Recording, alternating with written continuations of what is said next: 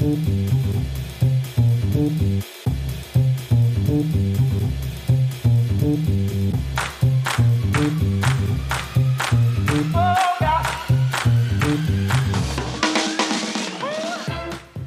hallo, herzlich willkommen bei Wunderbar Together. Ich bin Felix und zusammen mit Olli geht's heute wieder zu den coolsten Deutschen in den USA. Freue mich, dass ihr dabei seid.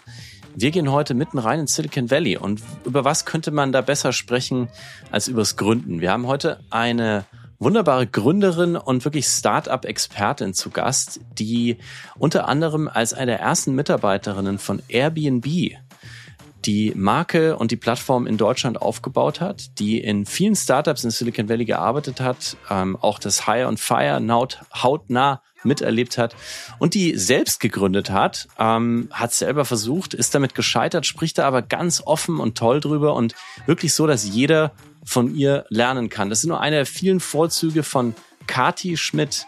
California Kati, so heißt sie auch, das heißt, so heißt auch ihr Blog und ihre Website ist wirklich jemand, an dem führt kein Weg vorbei, wenn man über das Silicon Valley auf Deutsch mit Deutschen sprechen möchte.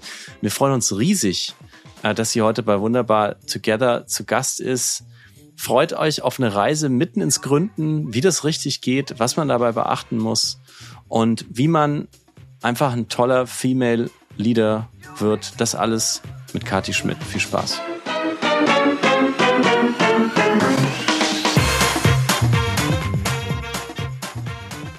Was für eine Runde. Herzlich willkommen bei Wunderbar Together, der wunderbaren Kathi Schmidt. Hallo Kathi, es freut uns riesig, dass du da bist.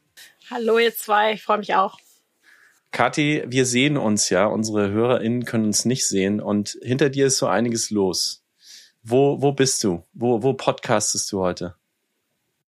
Ja, ähm, also ich bin in San Francisco, hier im Mission District. Das ist so ein bisschen der lateinamerikanische District, wer sich hier ein bisschen besser oh, auskennt. Cool.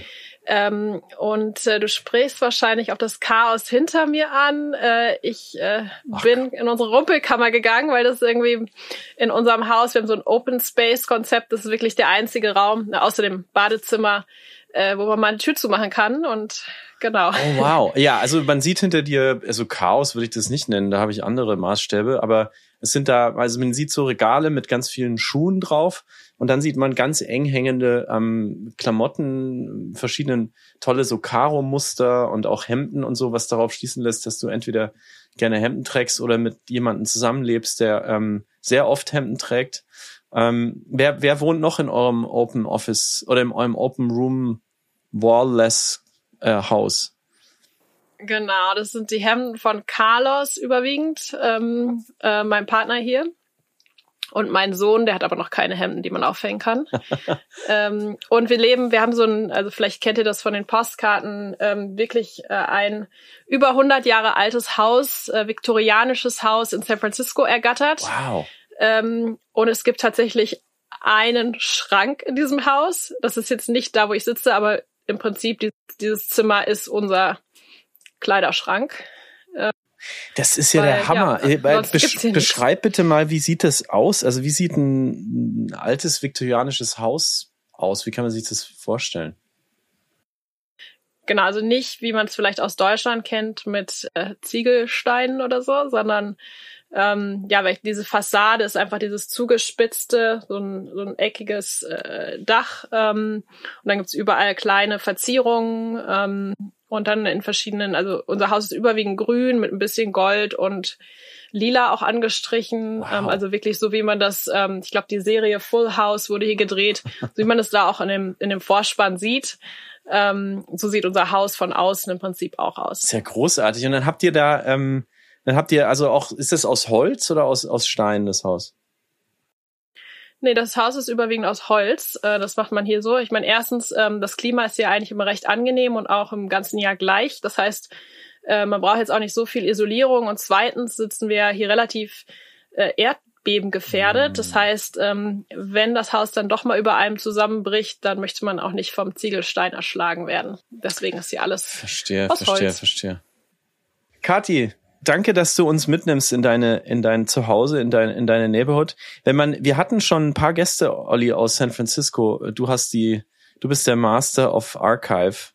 Der letzte war, glaube ich. Ja. War das, Richard Socher. Richard Socher. Nee, Christian Bitzer. Ach, Richard, Christian, Christian. Bitzer, den hatten wir ja zweimal. Die kennst du alle. natürlich alle, ne? Und dann äh, dem Alexander Demling, den Spiegelkorrespondenten. Aber der wohnt, glaube ich, in, der wohnt, glaube ich, in, Stimmt. auch in, der wohnt, glaube ich, im Süden von San Francisco, in so einem Warehouse-Gegend. Ähm, Christian Bitzer wohnt, glaube ich, ein bisschen so äh, nicht im Zehn Minuten mit dem Auto zehn entfernt. Minuten im Auto, also Einmal- nicht im einmal in the Berg heart hoch. of. Okay. Und dann hatten wir Richard Socher, da weiß ich nicht mehr, wo der, wo der lebt. Also wir hatten schon ein paar, du kennst die ja alle, aber da kommen wir gleich drauf. Ähm, äh, jetzt erst noch mal zu deiner Family. Äh, wie, wie kann das sein, dass ihr im Mission District äh, lebt? Das ist doch inzwischen für Menschen, die nicht vor 50 Jahren da hingezogen sind, äh, gar nicht mehr möglich, oder? Oder wie geht das?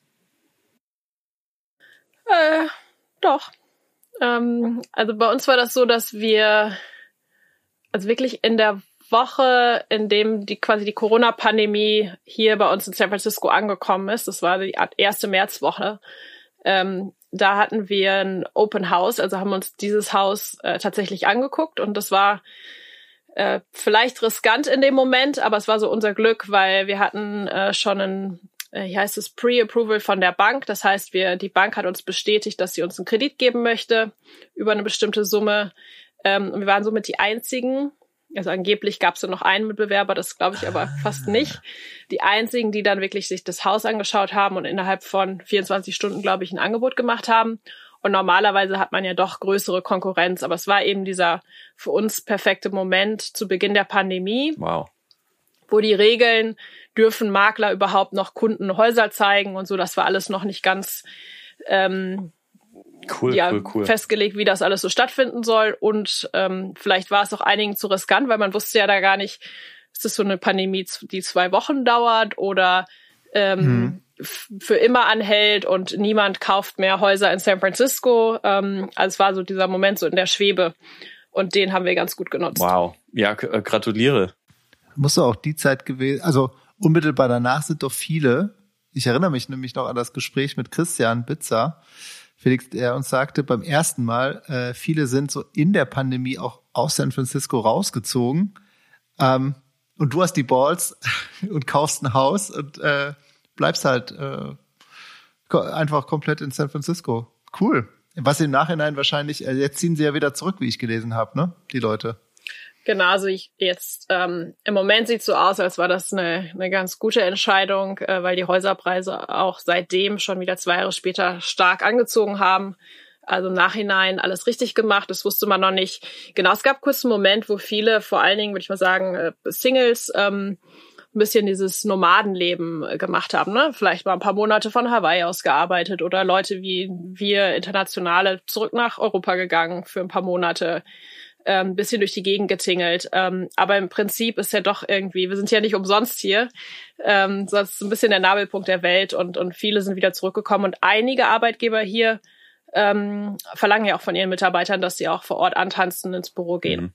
Wenn du sagst Nabel der Welt, sage ich natürlich als New Yorker sofort, wie bitte? Äh, Nabel der Welt? Ähm, aber du hast natürlich äh, vollkommen recht. Und die, äh, die, diese Reise, die du, also die, die, die monetäre Reise, die du gemacht hast, es muss ja unglaublich sein. Also wir haben Freunde hier, die sind während der Pandemie, die haben in den ersten Wochen der Pandemie, genau wie ihr, über FaceTime ein Haus gekauft. Also das war auch so, ähm, einmal mit dem Makler durchgelaufen. Und das ist jetzt, glaube ich, dreimal so viel wert wie vor zwei Jahren, also oder ungefähr doppelt so viel. Also die haben, das war, glaube ich, so eine Million plus, jetzt sind es irgendwie zwei bis drei. Ähm, ist das in San Francisco auch so Aha. krass? Ja, ich habe jetzt auch schon länger nicht mehr nachgeguckt. Äh, bringt mir jetzt auch nicht so viel, weil ich mein Haus auch nicht verkaufen möchte. Ähm, aber ja, die Preise äh, äh, sind auf jeden Fall angezogen. Ähm, also es hat sich auf Du jeden hast Fall ja, du hast gerade gesagt, ihr seid zu dritt dort, äh, dein Partner, dein Sohn, dein Sohn ist äh, wie alt? Also wir haben ja, Olli und ich haben ja beide Kids zu Hause. Olli bei Olli ist noch, da, da ist gerade noch ähm, Babytime, bei mir ist so Toddler, ähm, drei und sieben. Wie, wie, wie ist das bei dir? In welcher Phase steckst du? Genau, Lukas ist jetzt fast zwei. Ich glaube, äh, seit gestern Oh, cool. 23 Monate. Also ich glaube, in einem Monat muss ich nicht mehr in Monaten äh, das Alter berichten. Das wird immer schwieriger. Ähm, auf jeden Fall äh, Kleinkind mit, mit Humor und Persönlichkeit und drei Sprachen und ganz viel Hunger und drei Sprachen? Äh, ganz viel Energie. Ja. Was sprecht ihr außer Englisch und Deutsch noch? Ja, Carlos ist Spanier, kommt ursprünglich aus Madrid. Das heißt, er spricht überwiegend Spanisch. Die Daycare bei uns ist auch auf Aha. Spanisch. Äh, das heißt, dass Lukas meiste Wörter wow, sind sowieso also auch auf Spanisch. Dann gibt's so ein paar deutsche, Auto, Bagger. Und das, das Mission District ist ja, glaube ich, auch bekannt dafür, dass dort viele Menschen leben, die Spanisch sprechen, oder? Ja, absolut. Ähm, vor allen Dingen in der Ecke der, der Mission, wo wir wohnen, ähm, ist es wirklich ähm, sehr, sehr spanisch. Also ganz viele Taquerias, auch wenn du zum Friseur gehst oder so, äh, kommst du mit äh, Spanisch besser zurecht wow, als mit Englisch. Wahnsinn, Wahnsinn. Das heißt, du hast also in der Pandemie nicht nur ein Haus gekauft, sondern auch ein Kind bekommen. Richtig. Wow, Respekt. Ich bin auch amerikanische Staatsbürgerin in der Zeit geworden. Also bei mir gab es in diesem Pandemiejahr ganz, ganz, ganz viele Veränderungen. Es ist irgendwie mhm. immer, wenn man ein Dominosteinchen umwirft, dann fallen alle anderen mit um. Gratuliere, ähm, mal drei. Genau, das war so mein 2020. Ähm, Olli, äh, Danke. jetzt müsst ihr mal, ihr beide mal aufdröseln, wie es überhaupt zu diesem Podcast hier gekommen ist, weil ich bin hier eigentlich nur der lachende Dritte. Mhm. Ihr kennt euch schon lange, oder, Olli? Kathi und ich kennen uns schon boah, seit äh, fünf oder sechs Jahren, aber man muss dazu sagen, rein virtuell. Ich habe Kathi kennengelernt über einen Arbeitskollegen, über den Lukas und äh, über den Adrian Rosenthal, den du auch ah. kennst, Felix. Ähm, wir haben damals so ein Format gemacht, das nannte sich also in der Agentur Schieß Mercedes und ähm, mit Kathi haben wir einer der ersten Filme gemacht und haben sie äh, über ein paar Tage begleitet und ähm, ich war aber nicht vor Ort bei dem Dreh, aber ich habe mit an dem, an dem Konzept äh, gearbeitet. Und ja, da ist ein toller Film bei entstanden, die so, so ein bisschen auch das Leben äh, von Kati in San Francisco ähm, und damals bei Airbnb, äh, die Anfänge bei Airbnb zeigt. Und so äh, haben wir uns kennengelernt über das Projekt, haben uns aber noch nie in Real Life getroffen, glaube ich. Ja, das, das stimmt. Ich bin noch ein bisschen weiter zurückgegangen. Und zwar kenne ich deinen Arbeitgeber schon seit 2007. ja, stimmt. Das hast du, genau, das hast du nämlich auch mal erzählt. Das war äh, in Münster noch, hast du ihn getroffen, ne? Den Olli. Den anderen Schrott. Olli. Ja, ich habe Olli Schrott, genau. Ich habe in ähm, Münster studiert. Mhm. Und war damals äh, Teil von so einer Gruppe, ähm, die jedes Jahr so ein Symposium organisiert haben. Symposium Ökonomicum Münster heißt das. Und äh, da war ähm, Oliver Schrott ein Gast bei uns, ein, ein Redner. Ähm, genau, und dann habe ich in mein, meiner E-Mail-Inbox, ich habe es einfach mal nachgeschaut, weil ich es auch nicht wirklich meinen Finger drauflegen konnte, wann und wie wir uns genau kennengelernt haben, habe ich doch tatsächlich eine E-Mail von November 2007 gefunden, habe dann gemerkt, dass ich mit ihm gar nicht auf LinkedIn verknüpft bin und habe ihn dann äh, gestern einfach nochmal angepinkt. Ist ja witzig. Das muss ich ihm, muss ich ihm morgen mal erzählen. Das ist ja cool. Nee, aber ähm, so so kennen ähm, kennen Kathi und ich uns und äh, ich glaube, wir haben einfach seitdem immer Kontakt gehalten und das ist halt das Coole an äh, an Kathi, seitdem ich sie kenne. Sie vernetzt halt Leute, sie bringt uns mit Leuten mhm. zusammen und sie hat uns eine Batterie an Leuten genannt, die auch noch interessant sind. Und ich habe ihr gesagt, Kathi, Felix und ich haben ein Riesenproblem. Wir kriegen keine Frauen in den Podcast. Es ist wirklich so, zwei weiße Männer fragen bei einer Frau an, und wir kriegen eigentlich einen Korb nach dem anderen. Und dann hat äh, Kathi Ärmel hochgekrempelt, hat uns äh, einfach ein paar Namen geschickt und die äh, gehen wir jetzt nach und nach durch. Super, da freue ich mich auch drauf. Wir haben jetzt deutlich mehr Frauen, äh, gerade in den letzten, äh, gerade letzte Woche haben wir Lucy Pohl interviewt. Ähm, Comedian. Kommt bald. ja, es ist also auch, also äh, jetzt als aus der Erfahrung als Konferenzorganisator ähm, äh, würde ich behaupten wollen, dass es viele Frauen gibt, die nicht absagen, weil wir zwei Messe, weiße Männer sind, sondern weil sie Besseres zu tun haben. Ähm, weil sie den Job äh, an Stelle eins stellen oder die Familie, während Männer oft eher sagen, oh, da will mich jemand interviewen und ich kann über mich selbst reden. Natürlich habe ich Zeit. Und das äh, Problem hatten wir immer wieder bei, bei Events auch, ähm, obwohl Frauen im Zweifel ähm, oder ja doch, ich würde schon sagen, häufig dann auch besser sind, weil sie sich besser vorbereiten auf die Bühne, weil sie ähm, das ernster nehmen. Ähm, jetzt mal um im kompletten Stereotyp zu bleiben, kriegt es, kriegt man öfter Absagen, weil für sie oft andere Dinge wichtig sind. Kathi, wie, wie, wie korrekt habe ich diesen Stereotyp gerade wiedergegeben aus deiner Sicht? Ja, ähm, ich nenne das jetzt mal frech eine Ausrede. Äh, das höre ich öfter, aber ich glaube, das liegt an was anderem. Und zwar ist es doch so, dass Männer auch öfter gefragt werden. Das heißt, zu dem Zeitpunkt, wo du sie zu einer Konferenz einlädst oder wo ihr sie zu einem Podcast einladet, haben die das schon ganz oft gemacht. Und beim 20. Mal Ja zu sagen, ist vielleicht selbstverständlicher, als vielleicht beim ersten Mal Ja zu sagen. Also ich mhm. glaube, so ein bisschen liegt es auch einfach daran, dass, dass Frauen häufiger übersehen werden oder heute, vor allen Dingen durch die Pandemie wieder äh, stärker leider ähm, Familie und Karriere unter einen äh, Hut mhm. bekommen, deswegen weniger Erfahrung in dem Bereich haben. Dann vielleicht auch nachfragen, weil sie eben ja. Dinge balancieren müssen. Aber ich glaube, es ist einfach so, dass, dass Männer doch mehr Chancen bekommen und zu dem Zeitpunkt, wo sie dann eben Sprecher oder Experte sind, äh, das schon so oft gemacht haben, dass es halt einfach so ein No-Brainer ist und mhm. sagen vorzu. Und eine Frau hat vielleicht erstmal ein paar Fragen und ist eventuell dann auch etwas anstrengender, ähm, weil man die Frage ja beantworten muss und so weiter. Also ich glaube, das liegt vor allen Dingen. Und dazu kommt vielleicht noch so ein auch was, was man ja oft Imposter-Syndrom nennt, dieses, ach, ich habe eh nichts zu sagen, fragt lieber jemand anderen und so, das kann jemand anderes sowieso besser, das kommt, das schwingt ja irgendwie immer auch noch mit. Also auf jeden Fall vielen Dank, dass du uns geholfen hast und uns hilfst und uns supportest. Ich kann mich an diese E-Mail erinnern, Olli, äh, die du mir da, glaube ich, weitergeleitet hast, wo einfach so, und Kati, das ist ja irre, also du hast uns einfach irgendwie so eine, Olli hat es gerade Batterie genannt, an Tech-Frauen im Silicon Valley geschickt die du alle kennst. Wie, wie, wie kommt es, dass du sie alle kennst? Gibt es dort eine Anlaufstelle? Hast du eine Community gegründet? Weil Deutsche sind, und auch das haben wir in 50 Podcast-Folgen gelernt, nicht unbedingt diejenigen, die irgendwo hinziehen und dann alle sofort miteinander abhängen wollen. Ja, das ist unser deutsches Problem. Ähm, genau, also es gibt hier, gibt hier im Valley natürlich, ähm, wir nennen das so ein bisschen die German Mafia, also daher kenne ich natürlich auch den, den Richard. Ähm, äh, Christian. Richard Socher, Richard, den, genau, das ähm, Wunderkind der künstlichen Intelligenz. Richtig, richtig. Ähm, und den Christian kenne ich äh, fast sogar eher über seine Frau ähm, und über tausend gemeinsame Ecken. Ähm, also wir sind auch sehr eng befreundet.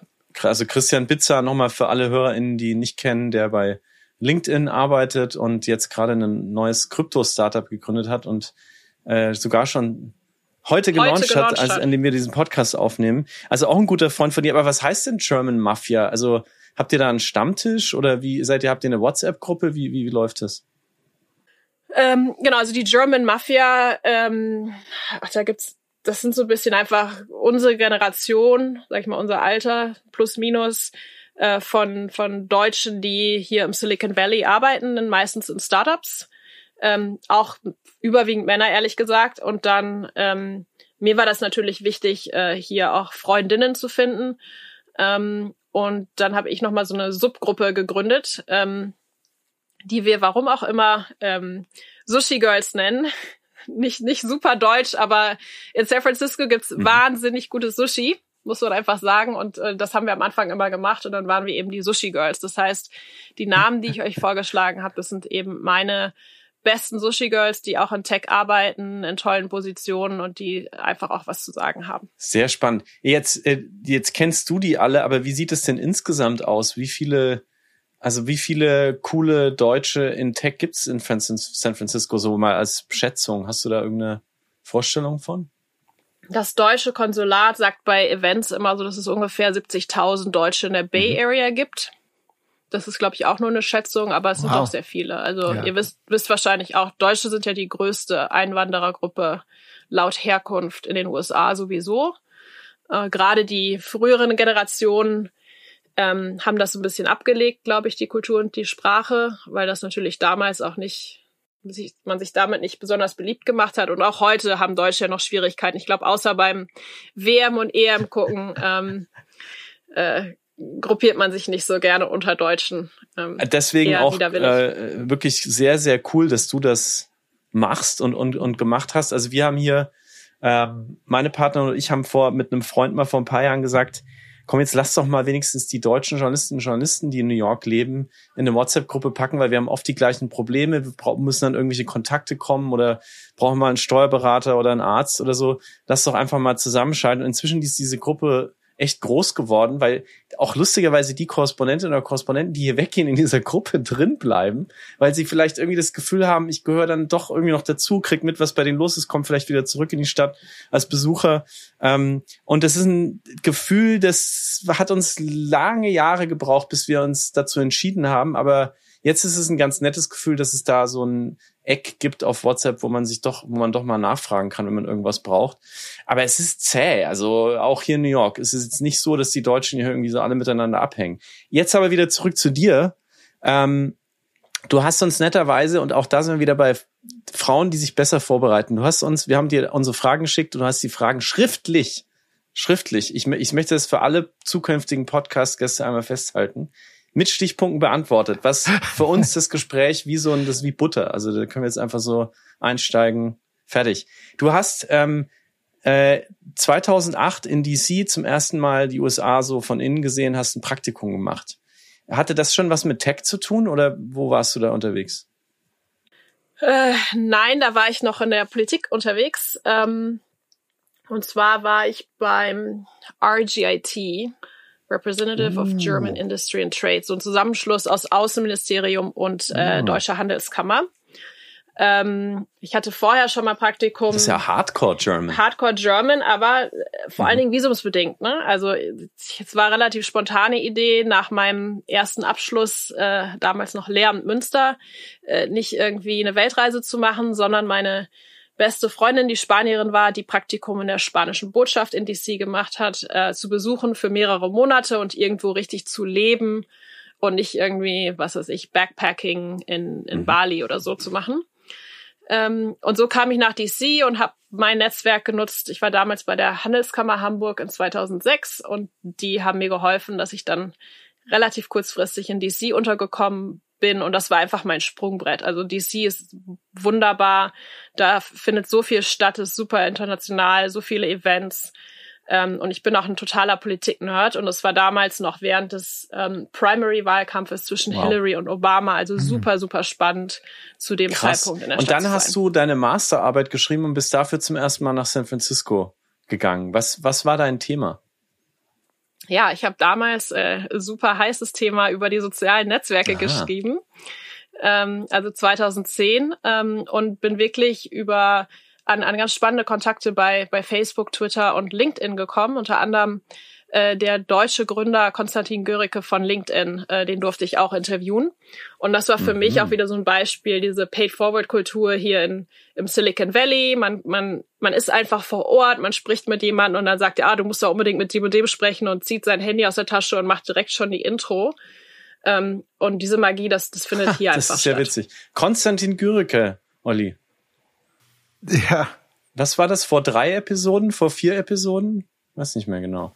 Ja, ich, so ungefähr war auch Gast bei uns. Und Kathi, es ist genauso wie du sagst. Ähm, wir haben auch Konstantin nach Kontakten gefragt und er hat, also er antwortet auch immer sofort und hilft uns auch sofort. Das ist einfach so irgendwie so mit drin. Das war das echt echt cool. Sag mal, du hast Masterarbeit 2010 gemacht und dann weiß ich noch, ähm, das war auch damals die Story von dem Film. Ähm, 2011 Einstieg bei Airbnb und da warst du, glaube ich, einer der ersten deutschen Mitarbeiterinnen bei Airbnb. Wie kam es dazu? Richtig. Genau, also ich war vorher schon im Internet. ähm, und zwar bin ich nach meiner ähm, Masterarbeit zurück nach Hamburg gegangen. Ich hatte schon einen Job in der Tasche. Das war damals bei Hanse Ventures, so einem Company Builder. Äh, wir haben Startups gebaut. Ähm, das heißt, ich war ah, schon relativ okay. äh, viel im, im Internetnetzwerk. Ähm, persönlich aber auf der falschen Seite. Ich war auf der Company Builder Seite und fand es aber immer viel, viel spannender, was die ganzen Leute mit ihren Startups gemacht haben, äh, die wirklich was bewegt haben, jeden Tag was geschaffen haben. Ähm, und dann kam eben auch wieder über einen Kontakt ähm, von Flo aus meinem Team, ähm, der hat äh, Airbnb gestalkt. Äh, auf TechCrunch haben die angekündigt, dass sie eine kleine Company aus Koblenz ja übernommen haben, also WHU ähm, mhm. und nach Hamburg kommen. Und Flo hat dann, äh, war dann der erste Praktikant, also hat quasi bei mir im Team gekündigt, obwohl ich immer zu jedem meiner Mitarbeiter sage, ich bin die beste Chefin, die du jemals hattest und haben wirst. Aber hat, hat es gewagt zu kündigen und hat dann aber sofort gesagt, Kati, du musst auch mit denen sprechen, ist super cool und sprich doch nur mal mit denen. Ich wollte eigentlich was eigenes gründen in dem Zeitpunkt, aber dachte, es tut ja nicht weh, mal die Airbnb-Gründer kennenzulernen ähm, und das habe ich gemacht und dann war es so ein bisschen um mich geschehen, weil einfach zu viele Sachen gestimmt haben. Also das Thema, es ging um Reisen, ähm, es ging auch so ein bisschen darum, äh, Rocket Internet und äh, auch damals Stefan Uhrenbacher mit Nine Flats waren schon in Europa größer als wir. Mhm. Und ähm, ich fand dieses Kopieren nicht so gut, also was wofür Deutsche leider bekannt sind ähm, in der Gründerszene. Und fand es dann irgendwie besser, beim Original dabei zu sein ähm, und, und irgendwie gegen die anzustinken. Ähm, San Francisco als Headquarter hat mich natürlich überzeugt, weil ich ja vor einem Jahr genau vor Ort war, das Thema Reisen, Sharing Economy, es war alles genau mein Ding.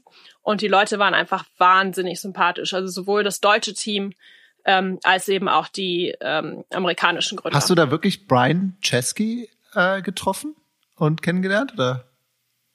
Ich habe wirklich Brian Chesky kennengelernt. Ähm, und äh, Nate und Joe, also die beiden Co-Gründer auch und habe natürlich später auch mit denen gearbeitet man muss sich mal in die Zeit zurückversetzen. Das mhm. war 2011, ja.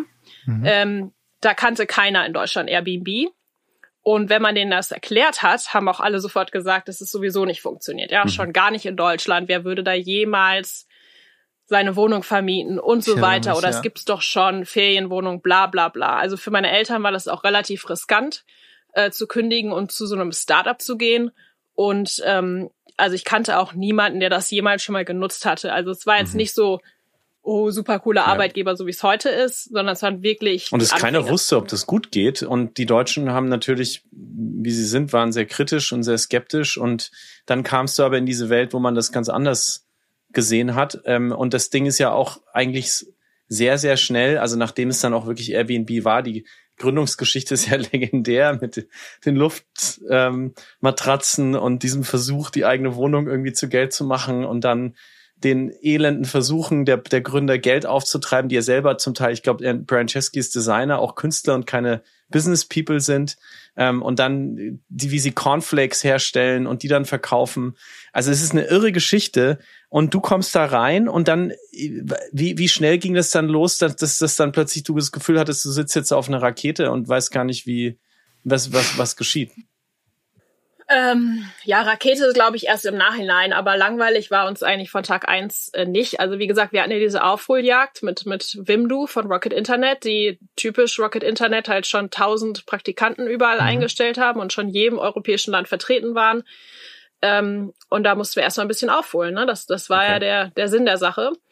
Ähm, und das heißt, wir haben wahnsinnig viele Leute in kurzer Zeit eingestellt und jeder hat irgendwie alles so ein bisschen gemacht. Also Ikea-Tische aufbauen, auch mal schön an einem Sonntag ähm, und so weiter und so weiter. Es war eigentlich immer was los.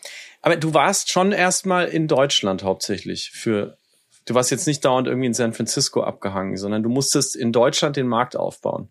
Und ich meine, von Wim Du, wer spricht heute noch von Wim Du? Also es ist wirklich so, who's, who's laughing now, bitches? Aber wie krass war das am Anfang? Also wie muss man sich das vorstellen, so ein Kampf auf dem Tech-Markt gegen die ja berüchtigten äh, Sambas. Ja, ähm, und das war das Witzige war ja auch, dass, ähm, dass das Gründerteam Deutschland, also die die äh, Firma, die übernommen wurde von Airbnb, äh, in Anführungszeichen, das hat man gerade nicht gesehen, meine Handbewegung. Ähm, das waren ja auch Koblenzer Jungs und Rocket Internet hat ja immer ganz stark ähm, an der WHU rekrutiert. Ah, wow. Also die kannten sich mhm. wirklich, wir kannten die unser Gegenpol wirklich Krass. persönlich. Also es war, war wirklich sehr sportlich, dieser Wettkampf. Ähm, genau, also ja, wir mussten Vollgas ja, geben. Kannst du uns da vielleicht in eine Szene mitnehmen? Ich glaube, Olli versucht das auch gerade raus. Also, genau. Also, seid ihr, habt ihr euch mal geprügelt oder standet ihr euch auf einer Messe gegenüber und habt gleich beide Fly verteilt? Also, kannst du uns eine Szene beschreiben, wo du gemerkt hast, so, wow, wir sind hier wirklich in einem Head-on-Head-Race mit Leuten, die wir irgendwie, die so sind wie wir? Genau, also man, man hat ja unterschiedliche Sachen. Ne? Man kann einmal an da äh, Daten sich angucken, ne? wer hat wie viel Traffic, wer hat wie viele Inserate in der und der Stadt. Ähm, aber auch, auch andere Sachen. Ich habe zum Beispiel an einer Partnerschaft gearbeitet zum äh, Oktoberfest 2011 ähm, und da haben wir eine kleine Firma übernommen aus München. Und Rocket Internet war aber auch dran. Und im Endeffekt ähm, hat sich die Inhaberin entschieden, mit uns zusammenzuarbeiten, weil wir einfach viel sympathischer waren. Und die, also die Airbnb-Gründer, so wie halt hoffentlich auch äh, ich und mein Team, ähm, die dann eng mit ihr zusammengearbeitet haben. Ähm, andere Geschichten, Journalisten, äh, die lieber mit dem Original äh, mhm. sprechen wollten, also mit uns, aber natürlich mit jemandem auch auf Deutsch ähm, oder Gastgeber. Das ist eigentlich das Beste. Also wir hatten, man hatte dann so loyale Beziehungen zu den ersten Airbnb-Gastgebern, die man ja auch wirklich dann alle kannte in, in, in jeder der deutschen Großstädte, die einem erzählt haben, oh, und gestern hat mich jemand von Wimdu angerufen. Da habe ich dem aber gesagt, ich bin schon bei Airbnb und dann habe ich wieder aufgelegt. Wow. Und einfach so eine Reaktion ist ja Gold wert, ne? Und, und wirklich so nah war man irgendwie aneinander dran. Verrückt. Ja, und man muss ja auch mal ganz ehrlich sagen, ihr habt ein riesiges Problem gelöst. Ich habe zehn Jahre in München gelebt, auch in dieser Zeit. Und die einzige Zeit im Jahr, wo ich beliebt war bei allen Freunden in anderen Städten, war die, die Zeit des Oktoberfests. In, wenn man in New York lebt, ist das das ganze Jahr so. Das habe ich auch erst gecheckt, dass ich hier hingezogen bin. In München nur im Ende, Ende September, Anfang Oktober, wo plötzlich Menschen um die Ecke kommen und sagen, ey, wir haben uns ewig nicht gesehen. Wie geht's dir? Äh, hast du nicht zufällig einen Tipp? Du wohnst so in der Nähe von der äh, ähm, Theresienwiese. Äh, und das habt, dieses Problem habt ihr gelöst und damit seid ihr natürlich auch ähm, genau da, wo Startups sein sollen. Trotzdem noch eine Frage dazu. Die Airbnb nach Deutschland kommen Story finde ich auch deswegen so wahnsinnig interessant, weil ich mal das Umgekehrte äh, gemacht habe. Ich habe in meiner Anfangszeit hier in New York als, als Korrespondent gearbeitet für verschiedene Medien, darunter auch Arte und habe eine, eine ähm, Dokumentation mitgedreht, wo es um die Samwer-Brüder ging, die du ja aus nächster Nähe erlebt hast, wie du uns erzählt hast. Und die Frage, die, die mir aus Deutschland gestellt haben, wie sehr interessiert es die Amis, dass die Deutschen ihre Unternehmen kopieren? Und ich habe mich da, damals besonders auf eins konzentriert, nämlich Zappos aus ähm, Las Vegas, früher San Francisco das mit, Ula, mit äh, Schuh-Onlinehandel angefangen hat und dann zum Riesenplayer wurde, schließlich von Amazon gekauft wurde und so weiter. Die Sambas haben das kopiert. Man kennt das heute ganz gut, dieses kleine Unternehmen. Das ist nicht mehr so klein, das ist Zalando. Und die Frage, die ich hier eingestellt habe, war Leuten, die bei Zappos arbeiten, Leuten, die im Silicon Valley arbeiten. sag mal, Zalando, stört euch das? Nervt euch das? Würdet ihr auch gerne, hättet ihr auch gerne den Markt? Und die Antwort war eigentlich, nö. Interessiert uns nicht. Uns reicht der Markt hier, Deutschland. Pff, bei Airbnb offensichtlich ganz anders. Sie wollen nach Deutschland und deswegen haben sie sich eingestellt.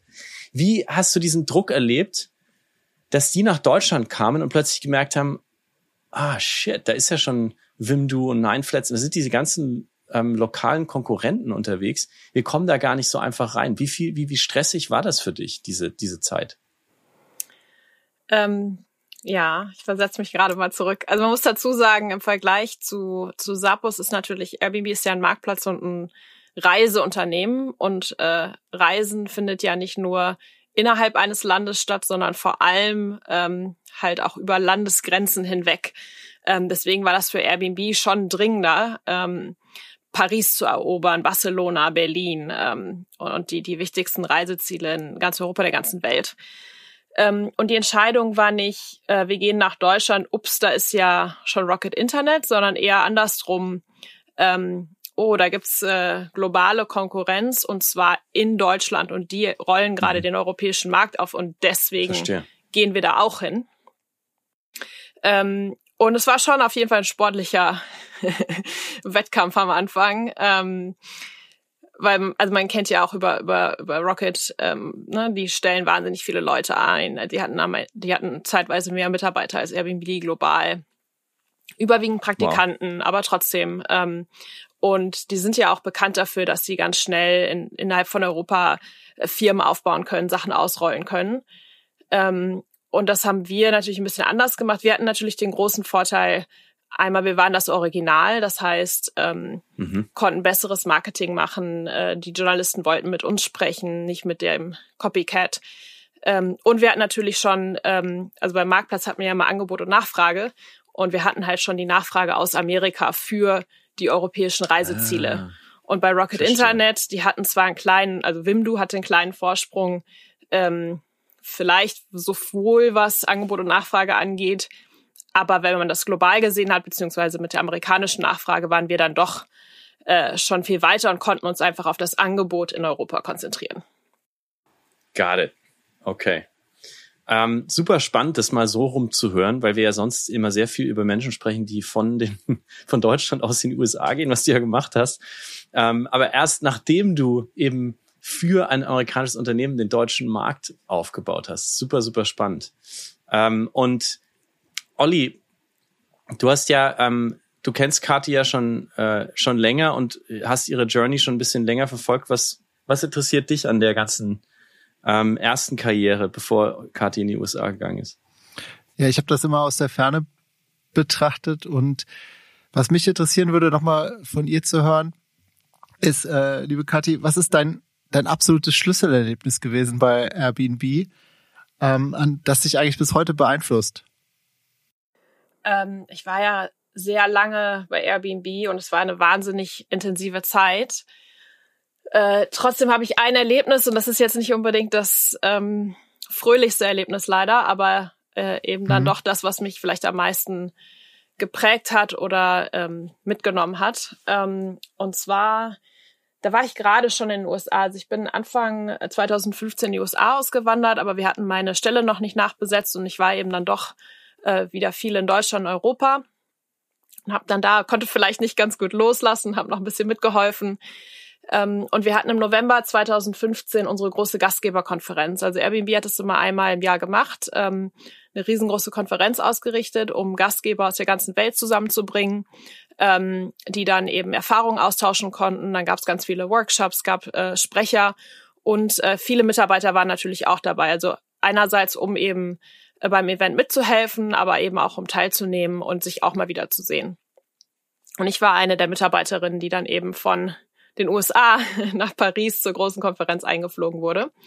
Ähm, es waren drei Tage mhm. und die ersten beiden Tage waren wahnsinnig spannend und wir hatten ähm, so, ein, so ein Abendessen, wo wir halt wirklich alle, also wir waren über 6000 Leute, ähm, ich glaube so 500 Mitarbeiter, der Rest waren Gastgeber und Sprecher, äh, fast an einer langen Tafel saßen und gemeinsam Abend gegessen haben und wirklich Leute aus der ganzen Welt sind eingeflogen.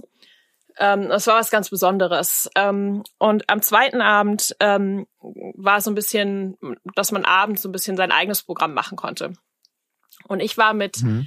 äh, den Airbnb-Gründern und so den, wir waren, glaube ich, 30 äh, Mitarbeiter, die schon sehr, sehr lange bei Airbnb waren, so die ersten Mitarbeiter. Und wir hatten ein Airbnb natürlich gemietet in Paris ähm, und hatten einen, äh, einen privaten Koch da, der für uns ein leckeres Abendessen gekocht hat. Und es war auch so ein bisschen von den Gründern die Idee, uns nochmal Danke zu sagen, dass wir wirklich schon äh, viel angepackt haben und mitgemacht haben ähm, über die ganzen Jahre und, und wirklich die Firma mit aufgebaut haben. Und dann war es auch ein schöner Abend am Anfang. Das Essen war lecker und wir haben uns alle gut verstanden und sind alle nochmal zusammengekommen. Und auf einmal wurde es relativ still im Raum, weil dann eben einige von uns, die die bei der Konferenz äh, enger involviert waren oder eben auch natürlich die Gründer benachrichtigt wurden, dass auf einmal ähm, ein touristischer Anschlag in Paris stattgefunden hat. Ähm, und das war natürlich für uns, also es war ein wahnsinniger Schock. Und man hat das dann, dann haben wir auf die Nachrichten umgestellt. Ähm, und es war für uns von der Konferenz her gesehen natürlich auch der, der blödste Abend vom Timing her. Also wir waren halt wirklich über also fast 6000 Menschen in ganz Paris verstreut. Die Idee war, dass Wahnsinn. jeder sich in kleinen Gruppen zusammentut, ähm, was essen geht, also entweder mit seinem Team oder mit, mit den Gastgebern aus dem gleichen Land oder so. Ähm, mhm. Und alle waren überall und keiner wusste, wer wo war. The, the, the worst of all cases, also wenn ich mich richtig erinnere, das waren ja ganz viele Anschläge auf einmal. Da gab es Sportstadion, da gab es diese furchtbare ähm, Taten in dem, in dem Bataclan, in dem, in dem, in dem Konzertsaal und dann auch in den Straßen und so. Also es war so eine, wie, wie, was man sich gar nicht wirklich vorstellen mag. Und genau in diesem Szenario seid ihr mit tausenden Menschen überall zerstreut. Also ich meine, für jemanden, der Verantwortung für ein Team hat, also was, was viel Schrecklicheres kann man sich ja eigentlich kaum vorstellen. Was, was ist denn da dann passiert? Also wie haben denn die, du warst ja, glaube ich, mit den Gründern auch unterwegs, oder wie haben die darauf reagiert? Ja, ähm, ja, ich glaube, wir haben da alle relativ gleich äh, reagiert. Also eine Sache, die ganz klar war, war, äh, also die Konferenz können wir jetzt erstmal vergessen und die machen wir jetzt auf keinen Fall am nächsten Tag so weiter wie vorher. Zweitens, mhm. äh, mhm. wo sind unsere Leute, wo sind unsere Gastgeber? Äh, wie geht's denen? Wie können wir irgendwie Kontakt aufnehmen? Wie können wir irgendwie sicherstellen, dass es allen gut geht, dass alle in Sicherheit sind? Was heißt überhaupt Sicherheit? Also was passiert hier ja. gerade? Wie lange dauert das noch? Ist es sicher, auf die Straße zu gehen? Ich weiß, dass ähm, Nate, einer der Co-Gründer, ähm, die hatten einen Babysitter für ihr kleines Baby. Das heißt, sie waren von ihrem Baby getrennt. Ähm, und und auch Brian war ja quasi, also der äh, CEO auch äh, damals schon äh, mit uns im Raum, aber war irgendwie an der, also wollte woanders sein, ja. Und dann irgendwann hat sich so die Frage gestellt, von den 30 Leuten, die wir waren, bleiben wir hier? Gehen wir woanders hin. Und die Empfehlung war halt wirklich zusammen zu bleiben, wenn es, also wenn es irgendwie ging. Ähm, Aber wer, wer, hat es denn empfohlen? Weil in dem Moment war ja komplettes Chaos. Also. Ja, also wir haben schon, ähm, ich glaube, die Gründer, und es war auch einer der, ähm, der älteren Herrschaften. Äh, wir hatten Chip Conley, der so Berater der Gründer war, der auch die ah. Community ah. äh, geleitet hat. Der, ich glaube, der war mhm. Äh, äh, dabei. Ähm, also ein paar Leute, in die man dann geschaut hat. Äh, die Eltern von Joe waren an dem Abend auch dabei. Ähm, also es war so ein bisschen, dass man geguckt hat, okay, was, was machen die, wer macht was? Und ich hatte mhm. zwei Kollegen, äh, Benno und Jennifer, ähm, aus dem Berliner Team, also aus dem deutschen Team und habe quasi quasi für uns so ein bisschen entschieden oder empfohlen, dass wir einfach zusammenbleiben, dass wir hier bleiben, dass wir auf dem Boden, auf einer Decke schlafen und dass wir einfach am nächsten Morgen, also schlafen hat sowieso keiner, aber dass wir quasi warten und ja. irgendwie am nächsten Morgen gucken, ob wir irgendwie da rauskommen. Aber irgendwie habe ich mich nicht wohl gefühlt, dass, dass wir auf die Straße gehen, wohin auch. Ähm, ja. Also genau, das war so ein bisschen unsere Entscheidung. Wie habt ihr äh, die Kommunikation versucht aufrechtzuerhalten zu euren ganzen Gastgebern, die aus der, also ich habe das so verstanden, dass sie aus der Welt eingeflogen sind und äh, zumindest aus Europa. Die, habt ihr da irgendwie es geschafft, mit denen zu kommunizieren? Ja, ja. Ähm, genau, wir hatten ja schon damals ein Team, ähm, das eigentlich auf so Naturkatastrophen äh, spezialisiert war, aber die haben das natürlich dann übernommen das heißt, ganz viele Mitarbeiter von uns haben sich freiwillig gemeldet und wir wussten ja, wow. wer hat sich bei der Konferenz angemeldet. Wir hatten von den Leuten die Telefonnummer, die E-Mail-Adresse. Ähm, wir hatten, wussten natürlich auch ähm, im Buchungssystem, ne, wer hat gerade, also vielleicht, es gab ja auch andere Touristen, die Airbnb genutzt haben zur gleichen Zeit in Paris und die haben uns natürlich auch Sorgen gemacht, ja, egal ob die jetzt auf der Konferenz waren oder nicht. Äh, das hat ganz gut funktioniert. Also wir hatten ich glaube, am nächsten Tag, am nächsten Morgen schon ganz guten Überblick. Und, und mhm. durch ein Wunder waren wir auch alle safe. Also es gab ja mehrere, über 100 Tote, aber trotzdem war die Airbnb-Community, auch die erweiterte Community und die Mitarbeiter ähm, waren alle in Sicherheit. Nicht schön. Also viele sind gerannt mhm. oder haben sich in Restaurants verschanzt, äh, wie wir auf dem Boden geschlafen. Ähm, also es waren, waren keine schönen Erlebnisse, aber uns ist nichts passiert. Du hast ja, du hast ja geantwortet mit dieser Geschichte auf Ollis Frage Schlusserlebnis bei Airbnb. Jetzt ist das ein traumatisches Erlebnis, ist es ein furchtbares Erlebnis, ist es was, was einen lebenslang begleiten kann. Aber warum war das für dich ein Schlusserlebnis bei dieser Firma als, als Teil dieses Teams? Ja, es ist einfach was, was man nicht vergisst. Und ähm, es gab natürlich die meisten anderen Platz zwei bis zehn, Platz 100 der Schlüsselerlebnisse sind äh, durchaus äh, positiver. Trotzdem mhm. aber zeigt es, und ich weiß noch, dass ich ganz am Anfang sehr, ähm, sag ich jetzt mal, geschmacklosen äh, Witz gemacht habe. Da wusste ich auch noch gar nicht das Ausmaß, was da los war. Aber ich habe zu, zu Jenny mhm. und, und Benno gesagt, naja, ja, wenigstens bin ich mit euch hier. Und so ein bisschen ist dann, ist da auch ein wahrer Kern, weil ich war ja wirklich ähm, umgeben von Kollegen, die Freunde geworden sind, die sich wie Familie angefühlt haben. Ähm, also ich habe jedem einzelnen Menschen, der, der mit mir in diesem Airbnb ähm, sich aufgehalten hat, wahnsinnig viel vertraut und war bei denen. Ich war nicht alleine und ich fühlte mich trotzdem dann irgendwie vielleicht nicht sicher, aber irgendwie wohl und, und kon konnte mit den Leuten darüber reden, was, was vorgefallen ist und so. Ähm, mhm. Also so gesehen war das nochmal, das hat so unterstrichen, ähm, wie eng wir einfach waren und dass wir, wenn, wenn einer eine Entscheidung getroffen hat, dass die anderen zugehört haben, gesagt haben, okay, das macht Sinn, dann bleibe ich mit dir auch hier. Ähm, Wow. Also wirklich die, die, den, du hast, du hast die, die, die Community oder den Gemeinschaftsgedanken gespürt, der Teil dieses Businessmodells ist. Auf jeden Fall. Und vor allen Dingen mhm. auch nicht nur, also wir haben bei Airbnb haben wir immer so Kreise im Kopf gehabt. Mhm. Es gibt, gab einmal den Kern, das waren vielleicht die allerersten Mitarbeiter, dann gab's die alle Mitarbeiter, dann gab's die Airbnb-Gastgeber, die so unsere Partner waren, auf Augenhöhe waren, ähm, und dann mhm. die Gäste. Äh, und das alles zusammen war ja die Community. Und ich weiß auch noch, ich hatte natürlich ja auch zu der Zeit für die Konferenz eigentlich ein Airbnb gebucht, in dem ich übernachtet hatte. Und ich weiß, dass meine Gastgeberin, also die auch Pariserin war, sich auch sofort bei mir gemeldet hat ne? und geguckt hat, wo bist du, wie geht's dir, was brauchst du. Ähm, und, und das war natürlich auch schön, dass nicht nur Airbnb die Firma versucht hat, sich bei jedem zu melden, sondern dass auch alle Airbnb Gäste und mhm. Gastgeber gegenseitig versucht haben zu schauen, was brauchst du, was kann ich für dich tun, möchtest du sprechen, kann ich dir was zu essen vorbeibringen und so weiter. Ja, es ist interessant, äh, dass du das, dass du das sagst, Olli. Ich gehe noch mal kurz dazwischen, weil ja. Ähm, was, was, was, was, was ich so stark an dem Bild finde, ist, wenn wir und Olli ist ja Marketing ähm, Profi, jeden Tag arbeitet er mit seinem Team daran, wie baut man Marken auf. Und du beschreibst ja letztendlich so einen Moment, wo du so ein ganz starkes Vertrauen gespürt hast in diese in diese Marke. Ne? Und ähm, ich heute, wenn ich das Airbnb-Logo sehe, ich habe auch so eine Art Vertrauen dazu. Und äh, das, obwohl ich weiß, dass es, es gab natürlich auch Bad Actors bei Airbnb, es gab ja auch da Vorfälle, dass Airbnbs zerstört wurden und schlimme Schlagzeilen und so. Gleichzeitig gab es aber auch immer wieder die tollen Nachrichten ähm, von Airbnb, wie die mit ihren Mitarbeitenden umgehen. Jetzt gerade erst wieder, dass sie gesagt haben, ihr könnt arbeiten von wo immer ihr möchtet und äh, zwar auf auf äh, ja für immer. Ähm, und immer wieder so, wo du das Gefühl hast, aha, die verstehen irgendwie, die hören genau zu. Ähm, ist das was, was, wo du sagst, das ist mit das Wichtigste an dieser, an dieser, an dem Erfolg dieser Firma? Oder warum, warum, warum, was bewunderst du eigentlich selber an Airbnb?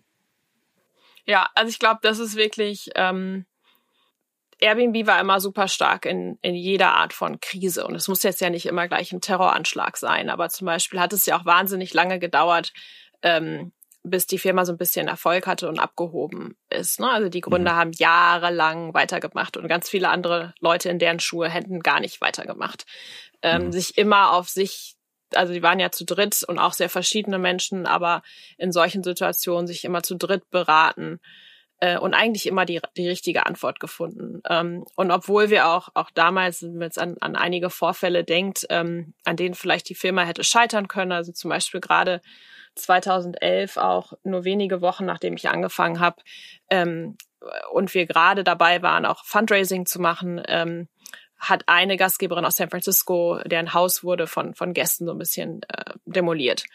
Ähm, und die war zufälligerweise ja. Journalistin und die hat auch mitgekriegt, dass wir Fundraising machen.